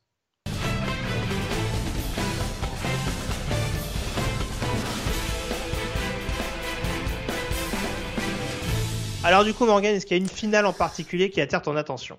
Parce que là, mine de rien, avec les défaites des uns et des autres, il y a des finales qui ont perdu un peu de leur superbe. Ah bah, de leur superbe et de leur enjeu. Hein. C'est vrai que euh, Georgia et LSU, par exemple, on se dit que même une improbable défaite de Georgia, ça aurait pas d'impact sur la participation de Georgia en playoff. Hein. Ils sont ils sont locked a priori pour les playoffs. Clemson, North Carolina, on en a parlé tout à l'heure. Même si tu gagnes, t'es pas en playoff. Puis très clairement, vu, le, vu la dynamique des deux équipes, on est quand même moins intéressé. Michigan, Purdue, j'ai peur qu'on assiste à une raclée d'anthologie. Euh, même si je serais content d'avoir, euh, d'avoir, de voir Purdue, c'est toujours bien de voir Purdue en finale. Et euh, ils étaient pas nombreux, hein, ceux qui avaient dit que Purdue irait en finale en début d'année. Donc euh, bravo à eux. Mhm. Et je dirais peut-être euh, TCU Kansas State m'a l'air d'être la finale où on risque d'avoir le plus de fun. D'abord parce qu'il y a un gros enjeu, défaite interdite pour TCU. Euh, J'ai l'impression que c'est l'équipe qui est le plus menacée pour se retrouver euh, exclus des playoffs. Pour, Mhm. pour l'instant, ils sont qualifiés. Et puis, on se souvient que les deux équipes s'étaient déjà affrontées dans un match qui avait été quand même assez spectaculaire. Deux équipes qui arrivent avec une grosse confiance et, euh, et je pense que ça peut être le match le plus spectaculaire donc TCU Kansas State. Faudra pas que USC se loupe face à Utah. Ils ont été la seule défaite de USC cette année, c'est face à Utah. Une victoire de USC, je pense qu'ils sont en playoff parce que euh, un USC à 12-1 pas- serait classé à mon avis devant Ohio State à 11-1. Oui, oui. De, de toute façon, après, c'est toujours pareil. C'est pour ça qu'aussi on insistait en début d'émission là-dessus. C'est que, au-delà du simple bilan comptable et du fait qu'Ohio State ait perdu contre Michigan, il y a aussi la question du contenu. Quand tu te fais ouvrir dans, de telles lar- dans de telles Ah, largeurs en défense, euh, au-delà du fait de pas être finaliste de conférence, si tu termines avec plus ou moins la même fiche, bon là en l'occurrence, si USC, tu l'as dit, gagne, ils ont quand même cette victoire en plus euh, au calendrier que n'aura pas Ohio State. Mais euh, je veux dire, même, enfin, c'est plus avec TCU que ça risque de jouer éventuellement, en effet, si TCU perd. Mais j'ai du mal à voir USC euh, éventuellement se faire damer le pion s'ils arrivent à s'imposer contre Utah. Alors là, pour parler playoff, là, écoute-moi bien, il y a quand même, parce que là, vous vous dites, euh, ça y est, on est, on est sauvé, l'empire est mort. Il y a quand même un scénario. Attention, Où Alabama peut revenir du diable Vauvert. parce que si LSU battait Georgia, si Purdue battait Michigan, et si Kansas State se tapait TCU, mes amis, préparez-vous, il va y avoir des discussions. Est-ce qu'Alabama se se retrouve pas en playoff? Bah, dans ton scénario, dans ton scénario, t'as Georgia à une défaite, t'as Michigan à une défaite, t'as, du coup, attends, si je comprends bien ta logique, t'as TCU à une défaite. Mais TCU à une défaite, ils y vont pas. Moi, je suis, je suis, je suis quasiment Eh, sûr que TCU à une défaite, ils y vont pas. TCU a une défaite contre Alabama à deux défaites. Vu le visage d'Alabama depuis 2-3 semaines, Et je te mon- dis qu'il va y avoir des discussions. t'aurais Georgia, Michigan, Alabama, Ohio State. Mais après, après, ce qui est compliqué, c'est qu'Alabama, ils sont à deux défaites, mais ils ont le même bilan que Tennessee qui les a battus. Mais il y aura des discussions. Bref, on va pas, on va pas anticiper. On aura le temps d'en reparler, mais voilà, c'est vrai qu'il y a des trucs comme ça où on se dit. Mais TCU, euh, je rejoins ce que tu dis, défaite, euh, défaite interdite très clairement parce que pour moi, euh, le vraiment le niveau de la Big 12, il tient à un fil. C'est à peu près aussi bien considéré que la CC aujourd'hui. Donc, euh, va pas puis- falloir se louper. Et puis il y a cette, il y a cette part psychologique qui est, si tu gagnes la Big 12 s- sans avoir battu des grosses équipes de Texas et Oklahoma, Mm. C'est ça. C'est, c'est une, c'est une, c'est un titre de champion, euh, qui, qui, qui- ouais, qui, qui est des, qui, qui est pas aussi impressionnant que si tu avais battu euh, largement les. Non, dominé mais- des grosses équipes de, de Texas et des... C'est les, c'est légèrement différent parce que c'est un programme du Power 5. Mais pour moi, TCU, ils sont dans la peau de Cincinnati l'année dernière. hein. Tu restes invaincu, tu vas en playoff. C'est Il y a un ça. coupé, tu sors. C'est exactement Pour moi, c'est aussi simple que ça.